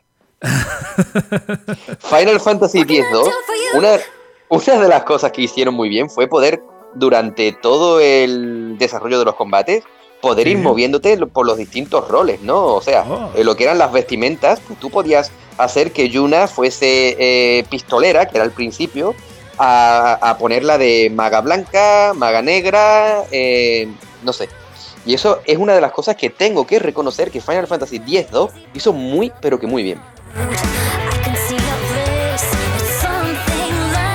Creo que es la primera persona que me da una mínima gana de jugar a este juego. a ver, cuidado, que piensa que estaba muy bien, lo abandoné. O sea que. Sí, sí, sí. O sea que a nivel de historia, que eso ya es lo, eso era lo que yo conocía a nivel de historia. Debe ser una mierda, lo siento para toda la gente que le guste, pero era una mierda, ¿verdad? A mí no me consiguió enganchar, lo siento, de verdad. Voy a animar a todo el mundo que lo juegue, pero yo a mí no me ha gustado. Que sí, que sí, hombre. Yo te entiendo perfectamente. Y sobre todo porque. Oh, Dios mío, no vamos a pasar de Yakuza, ¿eh? Se nos está echando el tiempo encima, ¿eh? Dios mío. Eh, a lo que iba con esto es que. Mm, yo creo que el trabajo. O sea, no hay ese cariño a Final Fantasy X en esta segunda parte. O sea, está presente, está ahí, el eh, lore, pero no hay ese cariño, no es como nuestro amigo Sakurai de, Smash Bros. Que, coge un, juego como es Minecraft, aquí meto un poco esto de Minecraft en Smash Bros. Y le da un cariño y le da unas cosas que tú dices, pero es que esto es innecesario de lo detallado y de lo perfecto que lo han hecho. O sea. Sin duda, sin duda. Me parece lo lo dejo aquí y ya vuelvo a Yakuza, que si no, no, avanzamos. que me parece que de Smash Bros. lo que más me llama la atención y por lo que más me gusta es por los pequeños detalles que tiene, que tiene un montón. Cada personaje está súper matizado y, hay un cariño ahí que es bestial. Lo contrario pasa aquí en, Square, ¿no? Pero bueno. claro. Sí. Volviendo, volviendo un poco a Yakuza, es curioso que, hayan decidido cambiar el sistema de juego a un juego a un sistema de rol por turnos cuando parece que todas las, todos los juegos que, siempre han sido de rol por turnos están intentando salirse de ellos, ¿no? Eh, porque Final Fantasy se está saliendo completamente. Dragon Quest continúa, pero no es tan. No está, aunque hay 11 Dragon Quest más eh, los spin-off y tal, pero estamos hablando de que eh, en su línea regular hay 16 Final Fantasy, ¿vale? y cada uno ha intentado salirse un poquito del sistema de, rol por turnos y Yakuza, con esos huevotes gordos que tienen, han cambiado el beaten up por un rol por turnos. Es curioso, ¿no? Como, como pese a que hay gente que se empeña en decir que el rol, por turnos está muerto, y luego viene, viene Yakuza y los revive. Bueno, pongo esto porque no parece, según lo has explicado, no parece la mejor estrategia del mundo, ¿no? O sea, ves como todos se están alejando del JRPG por turnos y Yakuza se mete. Pero opino lo mismo que tú. El JRPG por turnos no está muerto. Se, se le está intentando, Estaba de parranda. se le está intentando matar. Se le está intentando matar, así te lo digo. O sea, Square Enix. Pero se resiste, tío. Se El rol por turnos es el freezer de los géneros. Mira, eh, te pongo el mejor ejemplo de todos, que ha sido Persona 5, que ha sido un pelotazo de la hostia. Y es un juego que ha gustado muchísimo al público, ha abierto una saga, un universo nuevo, diferente, a, un público que, que ya te digo que no había jugado a este tipo de juegos. Y no sé, tío, o sea, viendo el el ejemplo de que un Persona 5 tan raro tú lo ves y dices, este juego no vende una mierda, y ha sido un pelotazo. Y es así. Y ha revivido Sí, sí. Atlus. O sea, ha pasado de ser una empresa eh, a una empresa ya reconocida por todo el mundo. Y, Sí. y eso significa que el género no está muerto. Y lo que pasa es que ya te digo que Square Enix, que debería ser quien más lo apoyase, como bien dices tú, con Dragon Quest, con Final Fantasy, se está alejando bastante de ello. Pero bueno, Final, esto, Dragon Quest 11 también es una muestra más con esa versión de Switch, con esa versión de, de las nuevas generaciones, de bueno, de las nuevas telas, de PS4 y Xbox One. Eh, hemos podido ver cómo Dragon Quest 11 también ha vendido muy bien y lo ha hecho muy bien. Y, y es una pequeña apuesta. Y voy, ma- y voy Sí. más allá, ¿eh? Si ves los juegos de South Park, utilizan un sistema del ro- de rol por turnos que está muy bien y muy divertido. Sí, sí. Volviendo al sistema de rol por turnos de Yakuza Dragon, que lo que me gustaría comentar, aparte de eso que te digo de ir cambiando los roles, no va a ser tanto como con Yuna, o sea, no va a ser al instante, pero sí que vas a poder cambiarlo en el menú y demás. ¿Y qué pasa con esto? ¿Cuál es la peculiaridad aquí? Que los roles no van a ser los típicos, o sea, no va a ser guerrero, no va a haber magos, no va a haber no sé qué. Van a ser roles de la vida real, o sea, van a ser cocinero, mm, eh, va a ser músico de la calle, va a ser Hostia. ese tipo de cosas, tío. O sea, va a ser ese tipo de cosas. Y O sea, eso, en vez de sanador será sanitario. pues puede ser perfectamente. Lo estaba yo pensando Hostia. cuando lo, lo leí. Eh, es que podría ser, tiene unas opciones eso, que a mí, desde luego, y además tiene muchas, ¿eh? No, no creo que sean las típicas, que suelen ser 5 o 10. Yo creo que tiene unas cuantas, ¿eh? Y, bien, tiene muy buena pinta. O sea, a mí eso me flipa. O sea, parece una maldita bobada y lo es. O sea, en vez de.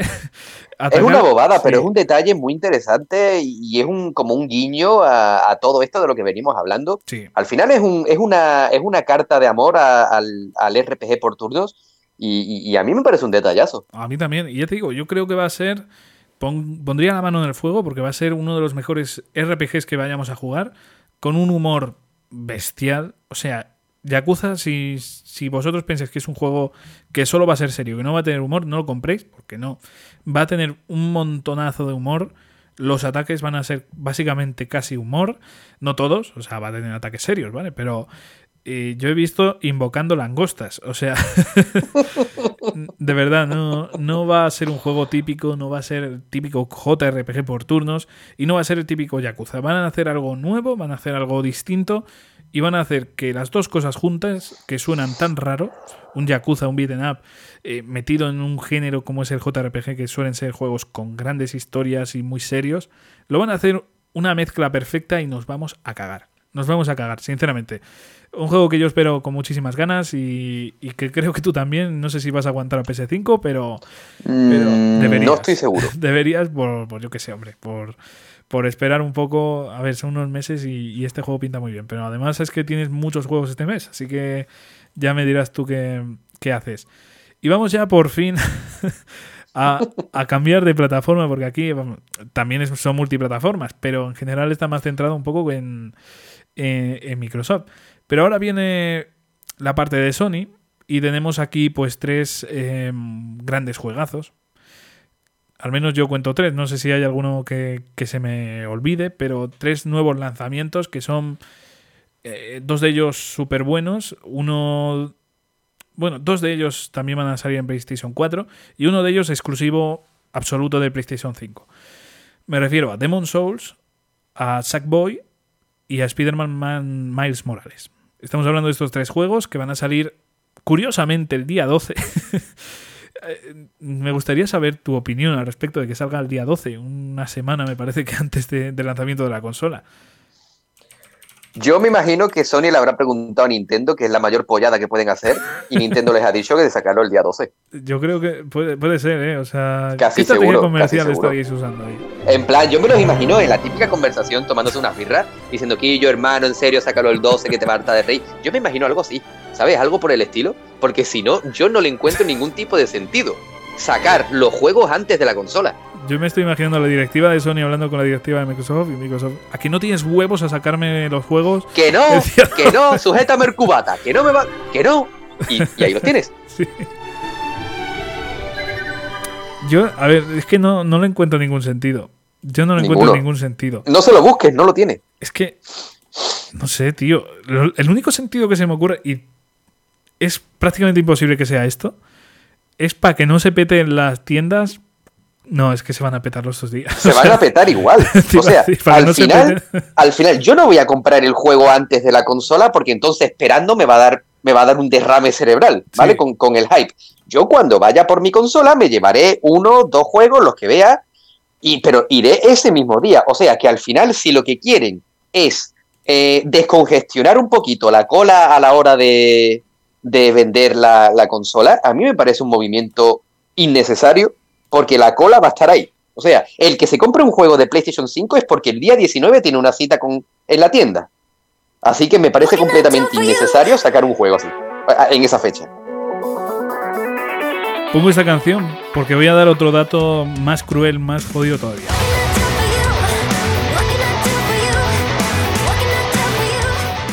A ver, porque. ¿Por qué uno se compra un juego de salida? Te pregunto a ti, Jesús, ¿tú por qué te compras juegos de salida? Hombre, Aparte de, por la, eh, aparte de por la ilusión, ¿vale? Imagino que una de las razones, una de las pocas razones, que las pequeñitas razones dentro de, de esa opción, es para no comerte spoilers. Al menos Sí, es una de ellas, claro. es una de ellas. No la principal, pero es una de ellas, ¿no? Pues ten cuidado porque Miles Morales sale también para PlayStation 4 ese día. O sea,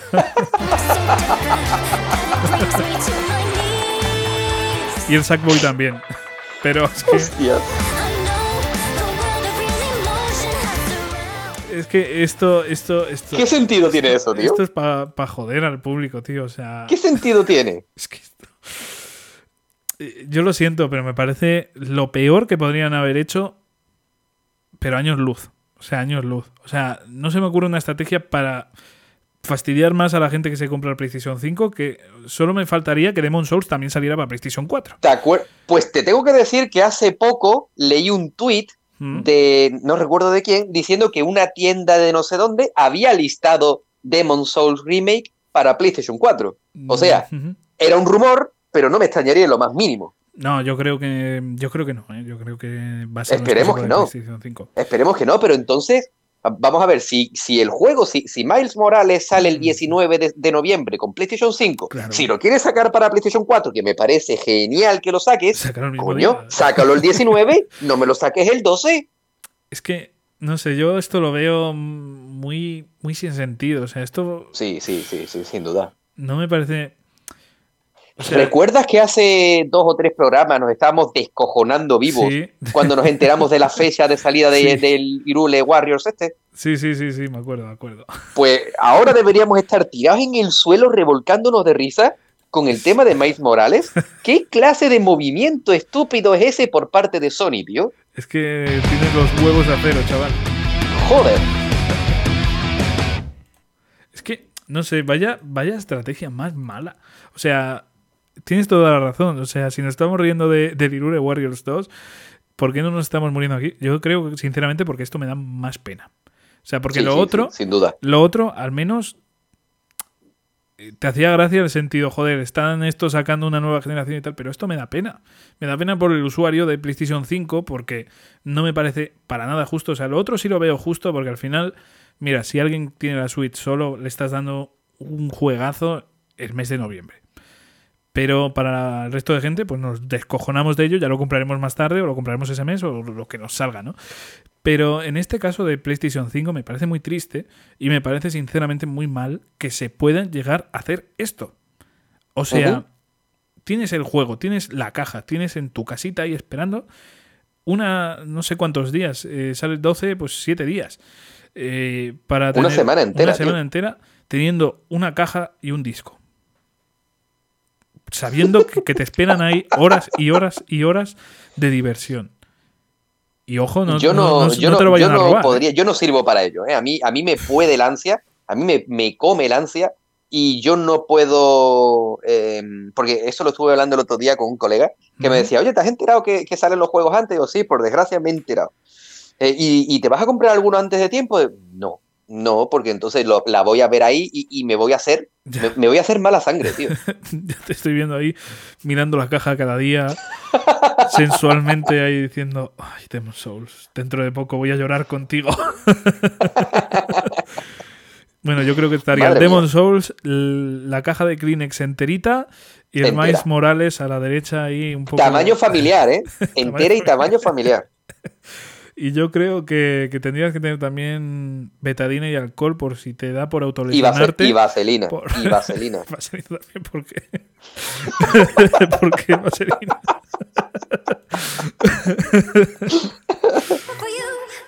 Madre de Dios. Ay, Dios mío. Pues la vaselina sigo sin entenderlo. No sé si es para meter La el vaselina es mano- la follada que me van a pegar en el Demon Soul. Eso sí, sí. Lo veo, lo veo, lo veo. Madre bueno, en fin, en fin. Eh, no sé, es una estrategia y sinceramente me parece muy triste, como ya digo, por, por la gente que, que realmente tiene esas ganas de pillarse a la nueva generación y al final es que es un- una jodienda, tío. O sea, es algo muy malo para la gente que quiera comprar esa PlayStation 5. Y no me parece Sí, sí, sí. justificable. No, yo no podría dar aquí ningún argumento a favor de Sony. En el sentido de es que es para algo. No, no puedo apoyar a Sony en esta decisión porque me parece ilógico. Y lo más ilógico es lo de Miles Morales y el Sackboy. O sea, no, no puedes hacer eso. No puedes hacer eso. Sinceramente, no puedes. No, no deberías. ¿Puedes hacerlo? Pues sí, ya lo estás haciendo, pero no deberías. Sobre todo si quieres cuidar a la gente con la que tienes ahí, a, a tu público potencial. No, no tiene ningún sentido, pero bueno. Ninguno, ninguno. Y bueno, pues eh, por cambiar ya. Bueno, no, vamos a meternos con estos, hombre, que, que no hemos hablado, hemos hablado aquí de la polémica, pero no hemos hablado de ellos. Eh, ¿Nos puedes contar tú un poquitín de. mm, Yo que sé, Miles Morales, que igual es el juego que más información tienes, por ejemplo, respecto a mí, que yo estoy un poco desinformado con Miles Morales. Si nos cuentas ahí un poco. A ver, el tema de, de- de este Spider-Man, según tengo entendido, va a ser un juego de una duración bastante inferior al Spider-Man original, ¿vale? Eh, y eso es algo que no termino de entender porque al final ese comentario les podía hacer daño a ellos mismos. Pero también tenemos que partir de la base que cuando salió el Spider-Man original para PlayStation 4 decían que era un juego corto y a mí no me pareció para nada corto, cortísimo. pero para nada. Joder, no, no, al revés. Si es que era un juego. Es que dura 20 horas, tío. ¿Y cuánto quieres que dure? 80. No estamos hablando de un, de un persona, estamos hablando de un juego de, Sí, en sí. fin, de un sandbox de acción, aventura. 20 horas me parece un- un- una duración completamente acertada. Sí. Están diciendo ahora que Miles Morales es un juego corto en comparación. Habrá que ver el juego corto en comparación, Sí. cuál es su duración. Porque Creo- en el programa anterior Sí. ya dije que el The Order decía todo el mundo que era un juego súper corto y a mí no me pareció un juego precisamente corto. Cada juego tiene una duración. Hay algunos que la, que la calculan bien y otros tantos que no la calculan bien y lo, y lo alargan de una forma pesada.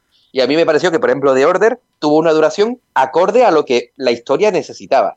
Claro, Habrá claro. que ver ahora si este Miles Morales, esa duración se hace corta o realmente está perfectamente bien medida. Eso, punto Yo, uno. por lo que tengo entendido, va a tener una duración más o menos, más o menos, esto hay que coger un poco con pinzas, de 12 horas, más o menos.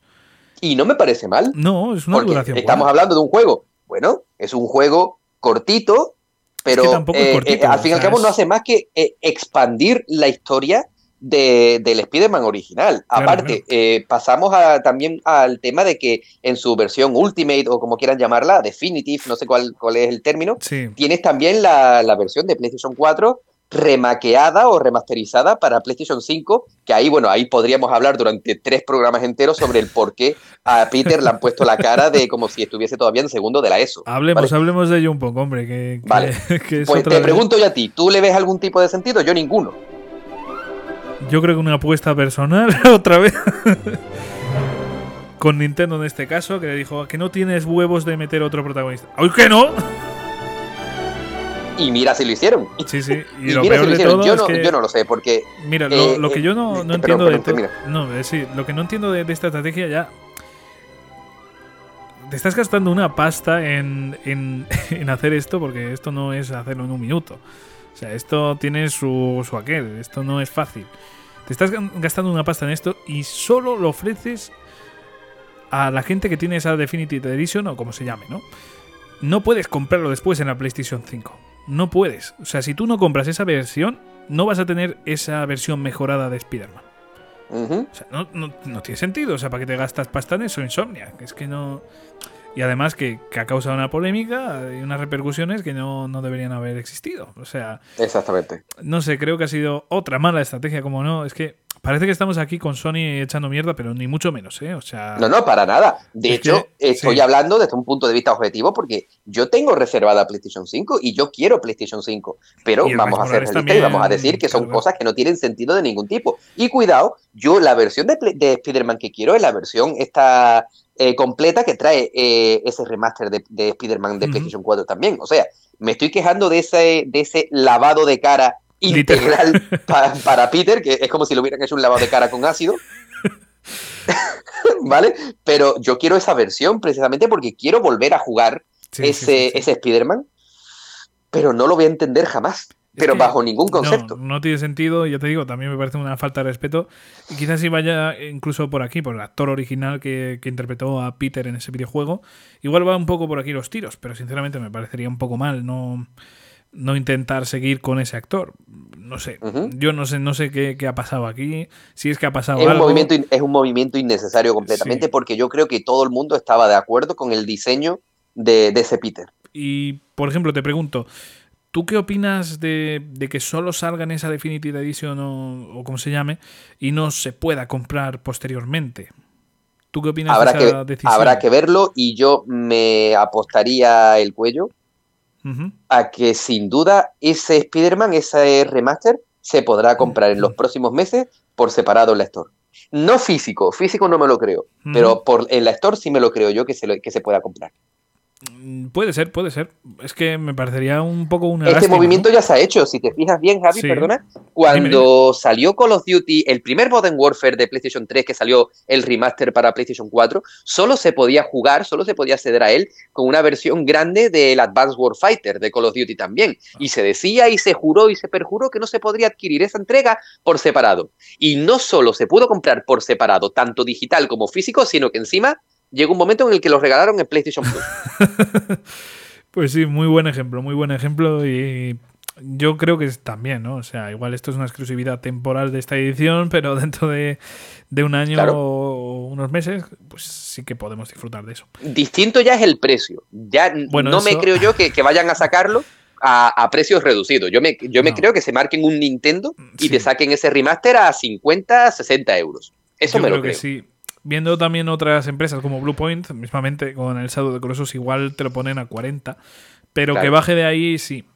Lo dudo. Yo me imagino a Bluepoint viendo todo este tema, todos estos remaster innecesarios y esas cosas. ¿Tú, sabes ese meme que se pone mucho en Twitter de Paloma Cuesta, la de Aquino y quien viva, comiéndose una manzana y con la cara de. Yo me, yo me imagino a Bluepoint así, ¿sabes? Como diciendo, ¿esto a qué viene?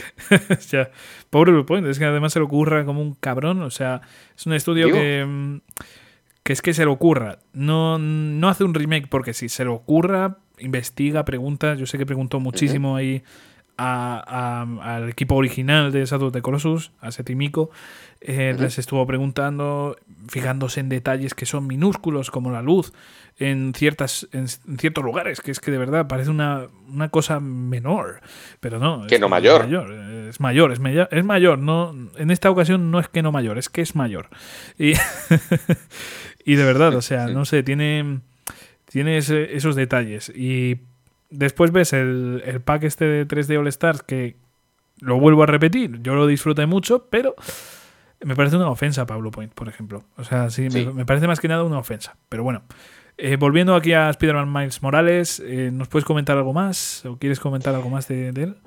Es que realmente no sé mucho más. Yo con esta nueva generación estoy intentando hacer una cosa, ya que en vista de que PlayStation 5 no está, no está revelando apenas información, yo estoy intentando que todo lo relacionado con los videojuegos me pille por sorpresa como para que todo sea más bonito. Pero si sé de Spider-Man, pues eso, que mm, un dato que, a mí me sorprendió mucho cuando lo vi ayer, que puedes llevar un gato en la mochila de Miles. Oh. Bueno, eh, cada sí, sí, sí, sí, puedes llevar a, su gatito, pues lo puedes llevar en la mochila. Llámame tonto, yo no sería quien metiese en una mochila a uno de mis perros si me fuese por ahí a moverme entre telarañas.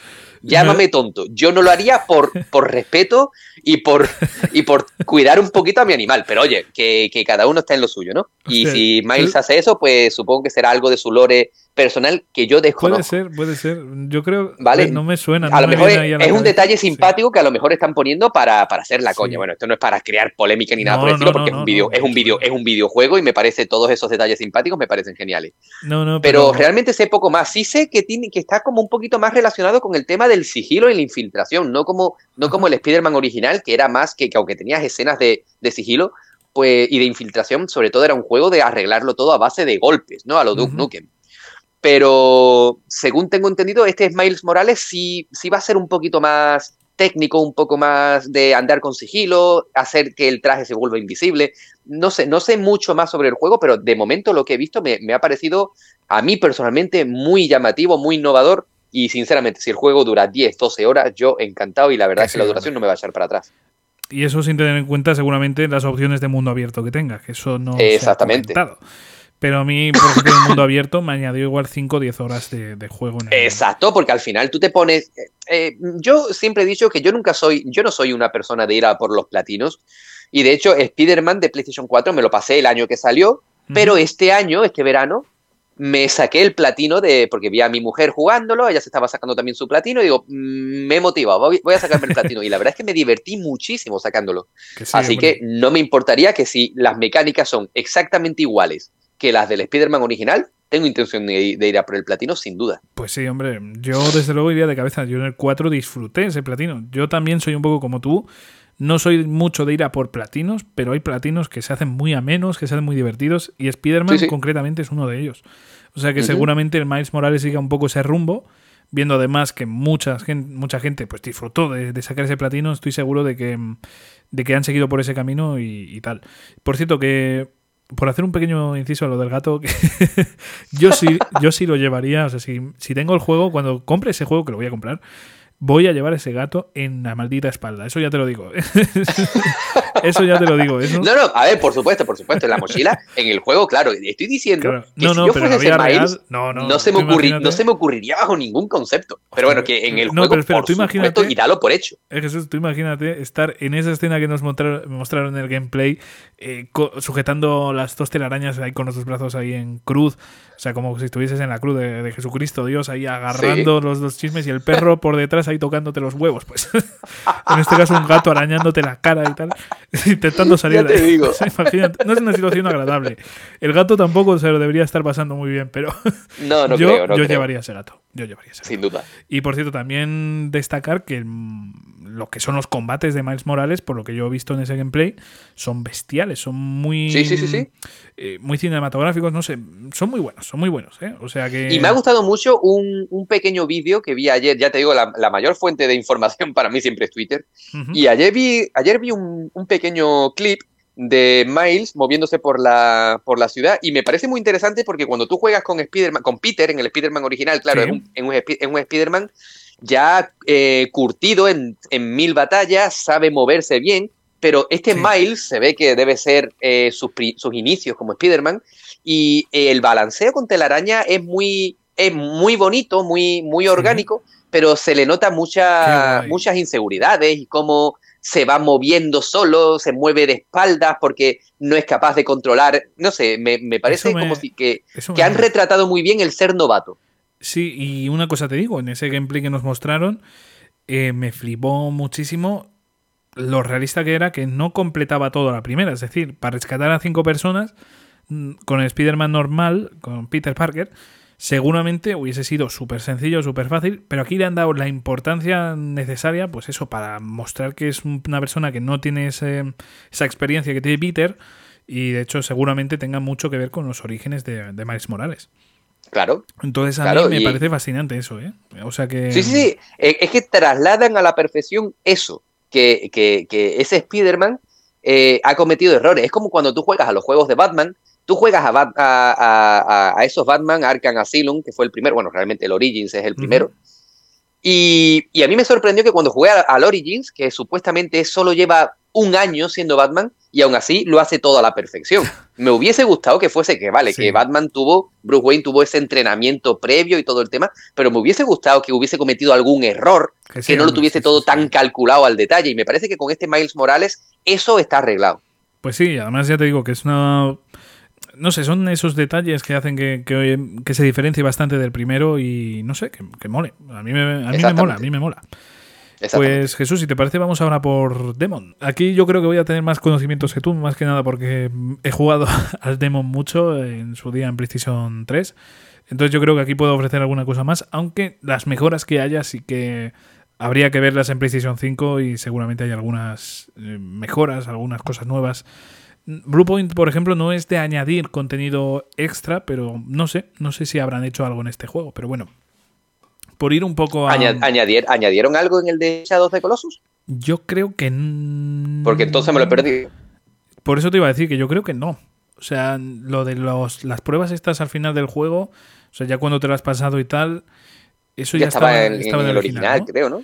Es que yo creo que sí, yo creo que no han añadido nada como tal, porque mucha gente pedía en plan nuevos colosos, se pedía nuevas cosas y tal, pero lo dejaron tal cual, dejaron ahí el legado de, del Tímico y sinceramente creo que era lo mejor que podrían hacer. Porque al final es mucha responsabilidad el añadir. Ya, joder, y tanto. Uf, es que sería muy chungo. Y además tú imagínate añadir un boss con esas tipo de mecánicas que a ti se te haya ocurrido, ¿no? O sea, es una responsabilidad muy gorda. Y en este caso de Demon Souls creo que es parecido, porque son. es que Bluepoint se mete en unos jaleos.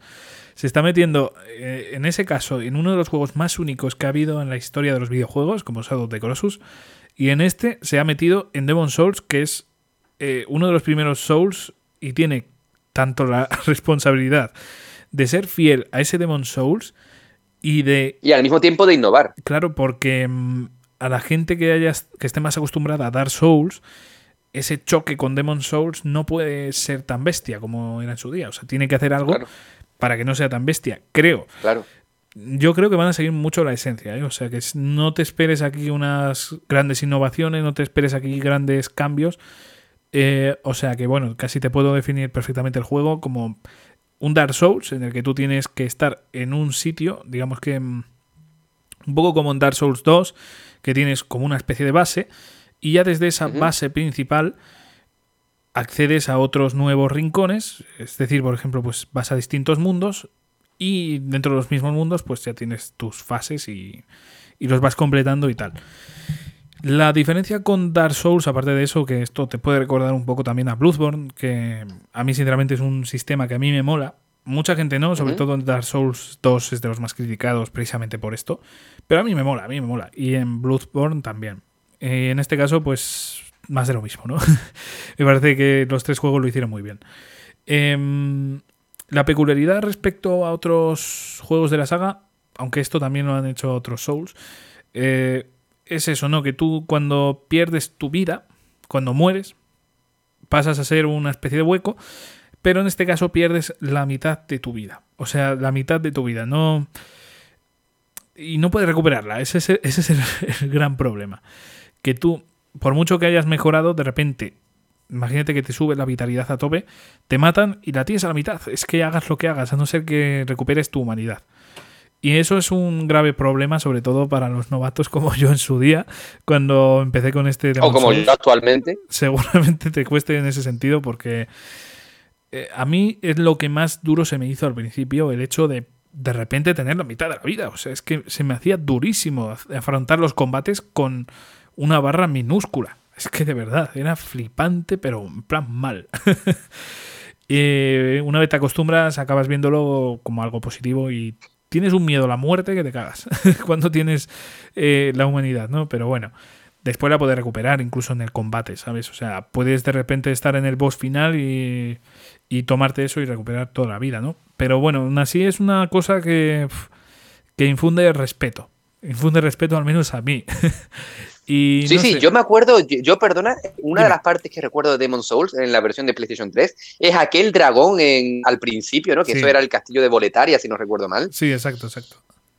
Y yo recuerdo que, era, que había un corredor enorme, larguísimo, y el, y el dragón en lo alto de una colina. Y yo decía, por mis cojones, que yo ahí llego. y obviamente no llegué. Madre mía. y no llegué. Y lo intenté, y lo intenté, y lo intenté. Y el dragón siempre me cogía el cabrón. ¿eh? Es que el dragón. Eh, qué mal lo pasé yo con ese dragón. Que igual lo, lo cojo ahora, lo paso a la primera y ya está. Pero en su momento, digo, ¿qué va a hacerme un dragón? Pues matarte de un golpe. O sea, literalmente matarte de un golpe. Sí, básicamente. Eh, y es que además eh, voy a recrear esto que es el segundo escenario, ¿vale? Em, una vez superas todo ese corredor, te enfrentas a un enemigo de unas dimensiones que es que la madre que me parió. Y no por su altura, que ya es un, cojonazo de alto, sino que está rodeado de guardias disparándote. o sea, es un infierno, tío. O sea, es un infierno. Y eso es el segundo boss, ¿eh? O sea, yo sufrí, yo sufrí, pero me propuse terminarme el juego. Obviamente no lo hice. Y llegué hasta el boss ese que es un gigante como de metal o algo así raro. Sí, sí, ese es el segundo, ¿eh? Ah, ese es el segundo. Joder, pues mira, ahí me quedé. Hostia. Con mis huevos gordos, ahí me quedé. Y dije, y, y Sí, sí, continúa, continúa. Madre de Dios, o sea, no, no me esperaba yo. No, avancé ahí a todo lo que pude. Y me saqué el disco, lo metí en la caja y ahí, y ahí sigue, ¿eh? Ostras, yo no me esperaba que fuera a ser el segundo, tío. O sea, Pues sí, en el segundo me quedé. no, no, no me esperaba eso de ti, o sea. Pues, tío, en serio, vergonzoso. Yo lo recuerdo, lo recuerdo así, yo lo recuerdo como, como, como una humillación, porque yo decía. Bueno, es que... He completado todos los juegos que he jugado. No puede haber nada que yo no pueda completar. Mis huevos que no. Hostia. O toma. Es que, a ver, Souls. El primero, para que nos hagamos una idea, era bastante chungo. O sea, yo el me quedé atascado en el primer boss la primera vez. O sea, con eso te digo todo. Y resulta que era una bobada. Bueno, una bobada. Es que tampoco es fácil aún haciendo esto. Era de vir al fuego. Lo dejo ahí. Para todos los que vais a comprar la PlayStation 5, este vir al fuego, el primer boss, ¿vale? Echarle todo lo que tengáis de fuego. Eh, pero es que una vez superas el primer boss, yo al menos digo, qué alivio, qué alivio. Pero llegas a la segunda zona y dices, pero esto es peor, esto es peor. Y el jefe de esa zona, que es ese gigante, es que lo peor de todo no es que solo te estés enfrentando a un gigante, sino que tienes un ejército a tus lados disparándote. Eh, es que a mí me pareció absurdo. Es que... A mí me pareció absurdo. Vamos a ver. Me estáis diciendo que, o sea, esas tropas que están ahí para proteger al gigante, sois sí, tontos. Claro, claro. es que, no sé. Mmm es muy difícil, es un juego muy difícil. Es que de verdad ese segundo boss, pero no, no has llegado ni siquiera a, otros peores para mí. Bueno, no, no quiero decir nada para que nadie se coma aquí spoilers de, criaturas ni nada. Pero hay bosses que son mucho peores. Pero el concepto de este. El spoiler es: os van a follar. si Tú que nos estás escuchando lo vas a jugar, te van a follar a ti como me van a follar a mí. Eso es así. Y pasa lo típico. Mm, no sé si va. Bueno, es que te iba a decir, por ejemplo, estás acostumbrado a Dark Souls, te metes en Bloodborne y es una mecánica totalmente distinta. En este caso sí que es bastante parecida a Dark Souls y quizás no notéis ese cambio y quizás no os cueste tantísimo, pero esto en su momento, cuando era el primer Souls, eh, fue jodido, ¿eh? fue jodido. Eh, pero bueno, en fin. Ya te digo, aparte de eso, el concepto de ese segundo boss me parece bestialísimo. Y en general el concepto de, de otros bosses también tiene tela. Para mí el jefe más difícil, por cierto, de, la saga Souls, yo me atrevería a decir que en el... Bueno, cualquiera de Bloodborne, yo creo casi. es que lo del Bloodborne a mí me parece más difícil, ¿eh? El Sekiro es como más de, de habilidad, pero el Bloodborne es un monstruo, ¿eh? Un maldito monstruo de la dificultad para mí. Para sé, también lo intenté jugar y también lo tuve que dejar porque yo es que ese, me, sentía ultrajado, tío. Ese es muy complicado. Yo ese sí me lo he pasado, pero ha sido para mí el más difícil. Mira que Sekiro estuve horas y horas y horas y horas y horas contra el jefe final, pero aún así digo que el más difícil es Bloodborne. Pero bueno, en fin. Pero mira lo que te digo, eh, Bloodborne, bueno, yo tengo Bloodborne también, tanto en físico como en digital, porque lo dieron con, con, PlayStation Plus, si no recuerdo mal, y aparte está incluido en PlayStation Plus Collection para PlayStation 5. Y yo me he dicho, me he dicho, que quiero volver a jugar a esos juegos que están en PlayStation Plus Collection, que los quiero completar y Bloodborne está entre ellos. Pues mucha suerte, tío. Gracias. es un detalle. Dios mío, yo ese ya te digo que... uf. Bueno, a ver, si te apuntas y tal, lo que pasa es que no sé si habrá para jugar, pero si eso yo también me apunto y lo jugamos juntos o algo, ¿eh? Vale, Porque venga. A mí eso siempre me mola. Yo ya te digo que me lo pasé, la- me quedé en la segunda vez sobre el final, tío. En la segunda partida, que ya sabes que incrementa la dificultad y tal, pero bueno. No, no, no lo sé porque no ah, he bueno, llegado ya. pues es verdad, claro. En fin, en fin. Bueno, volviendo un poco a Demon Souls, que se nos ha ido y podría hablar aquí horas y horas de, de estos temas porque me mola mucho, pero volviendo aquí a Demon Souls, os vais a, os esperaos un juego muy estilo Dark Souls, no sé si más difícil o, o más fácil. Yo ahora mismo tengo el concepto de que es más fácil, pero en su momento me parecía imposible. Entonces tampoco, tampoco sé decir si es vuestro primer Souls, va a ser complicado sí o sí. A no ser que Bluepoint haya bajado la dificultad, cosa que dudo. Pero en general, no sé, es un juego, como siempre, justo dentro de lo que es una dificultad excesiva, es justo. Es justo y tú sientes que aunque te estén matando, que ha sido justo, que el juego no, no se le ha ido de madre, que tiene una dificultad bien, bien diseñada, a pesar de ser muy difícil. Pero bueno, eh, en general es un grandísimo juego y os lo recomiendo sin dudas. Y una cosa que ya decía yo en otro podcast, que puedes farmear, que por eso yo considero que es un poquito más fácil que Dark Souls, porque puedes farmear hierba. Suena un poco raro. ¿Cómo, cómo, cómo, cómo, cómo? que puedes farmear hierba, tío. Oh, yeah. ¡Oh, yeah! No, que puedes farmear hierbas en plan para curarte, ¿eh? no seas más, Ah, más vale, pensado, no, entonces- no te la vas a fumar ahí, me cago en la puta. Aunque hay que estar un poco fumado para hacer un juego de esas características, después para jugarlo. Sí, sí, sin no duda, sin duda. Y yo, imagínate que cuando jugué Demon Souls la primera vez en PlayStation 3, Sí. yo no sabía que me enfrentaba. Ya, ya, yo tampoco, por eso me quedé atascado ya en el primer boss y tú en el segundo, al parecer. Pero, pero, hostia, es que sí, es un juego complicado. Pero puedes farmear hierbas en este caso y eso significa que, yo qué sé, si te pones una tarde entera a farmear hierbas y tienes ahí no sé cuántas, va a ser más fácil el juego que, por ejemplo, limitándote a 5 frascos de Etrus, ¿no? O 10, o Ujú. 15. No sé cuántos tendrías tú en el juego normalmente. Pero en general, si no. No sé, no, no recuerdo. de- mm, ya, pues depende ahí si subes las hogueras y tal en el Dark Souls. y- Bueno, en fin, que, que ya vuelvo a Souls, joder. A Dark Souls. a lo que voy con todo esto es que Demon sí que es un juego complicado, que puedes, si farmeas, se puede hacer un poquito más fácil. Y sobre todo mentalizaros de que esa vida tan larga que tenéis de vida no va a ser así siempre. así que mentalizaos de eso que creo que es lo más chungo de todo, para mí al menos. Y bueno, pues creo que nada más de, de aquí de Demon Souls. No sé si tú quieres añadir algo más de, de este juego. Mm, No, porque me quedé en el segundo boss. no puedo Espero- añadir mucho espero, más. espero que Solamente que lo espero con muchas ganas. Este remake lo espero con Sí. muchísimas ganas. Tengo muchas ganas de jugarlo. Y sobre todo quiero, quiero ver si soy capaz de engancharme a las mecánicas de este juego. Porque siempre voy a decir que me encantaría poder decir, eh, me he enganchado a esta saga. Porque sé que si le gusta a tanta gente por algo es. Pero es que no soy capaz, me puede la, vamos a decir, la presión. Y al final los acabo abandonando precisamente por eso. Porque me frustro. A ver si soy capaz de, de- de quitarme esa espinita que tengo con esta saga. Y este juego es mi, mi juego redentor. Pues ojalá, y si te da por la saga, yo estoy ahí para jugarlo contigo porque a mí me mola mucho, me mola muchísimo el universo Souls y concretamente el de Bloodborne. mm. Me parece el mejor de todos. O sea, un estilo Lovecraftiano. eh, en Londres ahí, no sé, es precioso. Decadente, es, sí. es genial, es, es, es una pasada. Y a nivel de historia, ¿eh? Eh, ya sabéis que los Souls, la historia es un poco extraña, no es una cinemática tras cinemática, no, es totalmente distinto, es buscar, filosofar, por así decirlo, dentro del juego, eh, pensar por qué han metido eso en ese sitio. Es una forma de, narrar muy distinta a lo que estamos acostumbrados y a mí me mola. A mí me mola, o sea que también tened eso en cuenta a la hora de comprarlo, que no va a ser una historia de, venga, voy aquí a matar a, jefes y me van a ir contando su historia. No, no, no. O sea, tienen historia muy por debajo de, de lo que es la trama, ¿vale? O sea, incluso un jefe que me acuerdo yo que para mí es de los mejores, tienes que fijarte...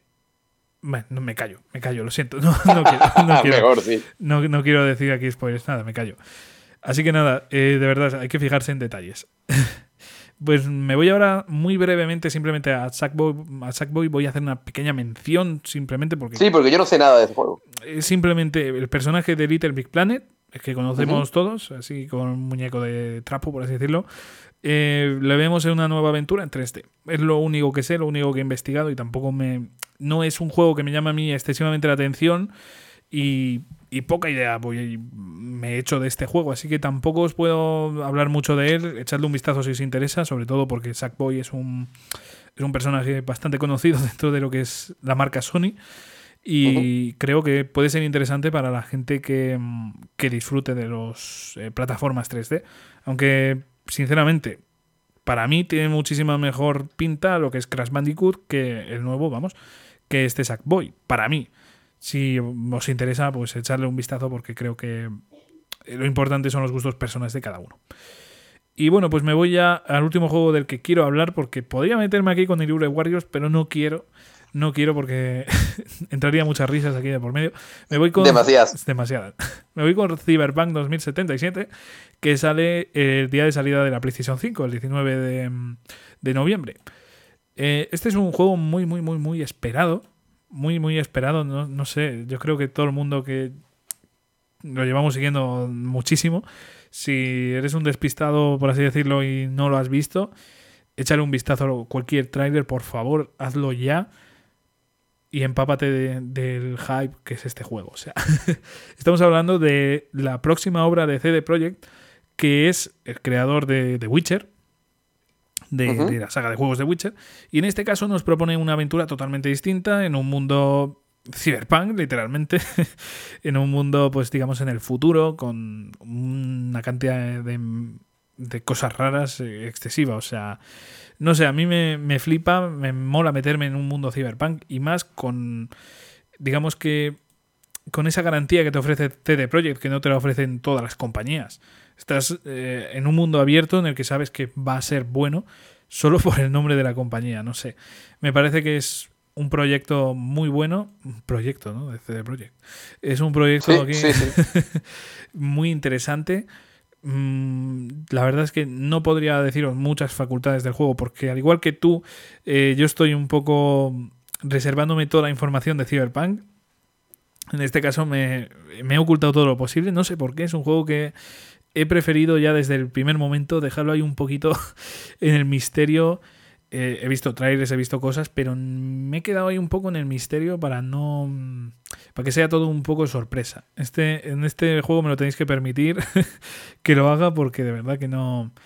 Eh, prefiero dejarlo así y ya disfrutarlo cuando eso. Eh, y ya os digo que es un juego que, que pinta muy bien y una obra maestra casi seguro. Y uno de los juegos del año 100% seguro de que va a estar ahí. Entonces, ya te digo, Cyberpunk 2077. No sé si tú, Jesús, quieres comentar algo de este juego.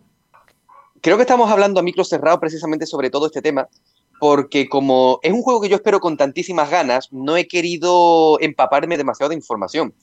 Eh, solo he visto un par de clips cortitos, un par de gameplays y lo que he visto de momento me ha encantado, pero nuevamente quiero que me pille completamente por sorpresa y te podría decir que sé que tiene un mundo abierto, vehículos y que el sistema de juegos en primera persona, pero literalmente y te prometo no sé nada más sobre este juego.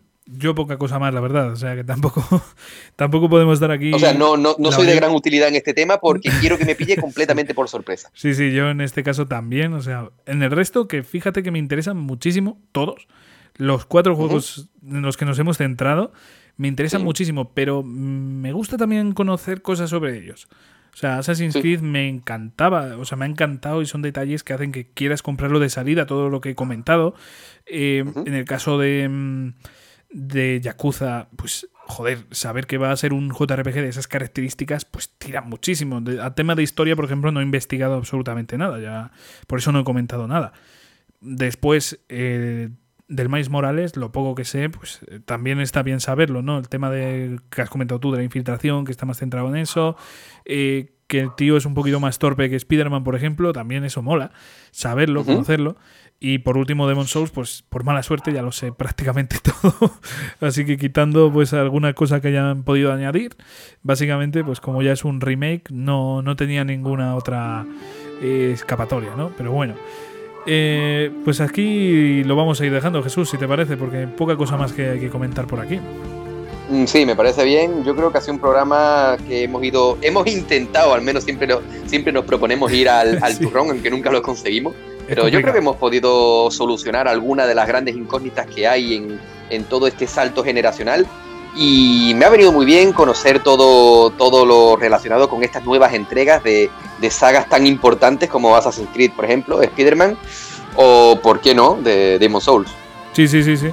E incluso Yakuza, ya te digo, o sea, son... Eh, no sé, a mí me mola saber este tipo de datos, hablarlos contigo, ¿no?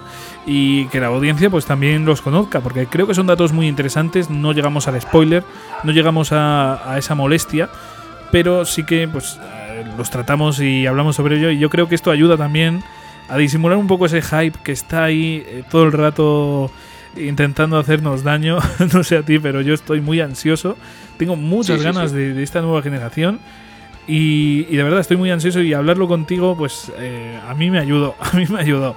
Entonces espero que la gente también escuchando esto o tenga más ganas todavía, que puede ser, porque yo también termino este podcast un poco aliviado y con más ganas todavía. no sé. Sí, sin duda, sin duda. Y al final yo lo único que puedo pensar es que tú te vas a quitar el hype eh, una semana antes que yo. Diez días, ¿eh? que ya no es una semana, diez días, ojo. Diez días, madre de Dios. Nada, pero bueno, eso al final se pasa rápido, hombre. Pero sí, ya te digo que también, como hemos tratado aquí, hay injusticias por parte de Sony de lanzamientos por mala suerte antes de esto, que eso sí que va a doler, eso sí va a doler. Y de verdad espero que se os haga muy amena esta espera porque saber que tenéis el juego ahí disponible, que lo habéis comprado, que lo tenéis en casa, que, que lo tenéis en la tienda esperando una semanita, eso sé que duele, pero bueno, después seguro que merece la pena y lo vais a disfrutar muchísimo. Así que nada, yo creo que poca cosa más que comentar por aquí. Ha sido un verdadero placer, Jesús. Un placer para mí, como siempre, como todos los programas. Eh, al final entro y, me voy sabiendo que he aprendido un poquito más. Así que siempre es bonito charlar bien contigo y sobre todo poder expresarnos y hablar de lo que es nuestro mayor hobby, que es el mundo de los videojuegos y de una forma sana. Pues sí, siempre aquí con nuestro humor personal, con un montón de memes que cada día sale uno distinto a la palestra y siempre con mucho respeto a todas las compañías. Mira que hemos estado, por ejemplo, criticando en esta sesión muchísimo a Sony, pero nunca desde ni mucho menos el odio, ni mucho menos, mucho menos intentar hacer daño a, la gente. No, no, no. O sea, somos personas que amamos mucho los videojuegos y yo, a pesar de, por ejemplo, no pillarme la PlayStation 5 de salida, la voy a acabar pillando, eso ya lo sabemos Por supuesto, y lo mismo digo yo con Series X. Lo bueno es que si hay juegos que todavía van a seguir viniendo a Xbox One, pues voy a poder seguir haciéndome con ellos. Y sé que tarde más, tarde menos me haré con una Series X porque se lo merece. Pues sí, porque son dos consolazas, la PS5 y la Xbox Series X, son y la S y la PlayStation 5 digital, ¿vale? Todo entra aquí en este catálogo. Eh, todas son unas grandes consolas, todos tenemos muchas ganas de que lleguen, así que de verdad, siempre con mucho respeto hablar sobre estos temas, sin incitar el odio, sin vosotros mismos estar consumidos por ese odio, sin decir es que Microsoft es una mierda, es que Sony es una mierda, es que Nintendo que estaba a su bola es una mierda, pues no. Todas las compañías merecen la pena, todas las compañías son muy buenas y lo importante aquí, como siempre decimos, son los videojuegos y cómo disfrutarlos. Siempre con mucha ilusión y siempre con muchas ganas. Esto ha sido todo chicos, eh, muchas gracias por escucharnos y nos oímos dentro de poco. Hasta luego.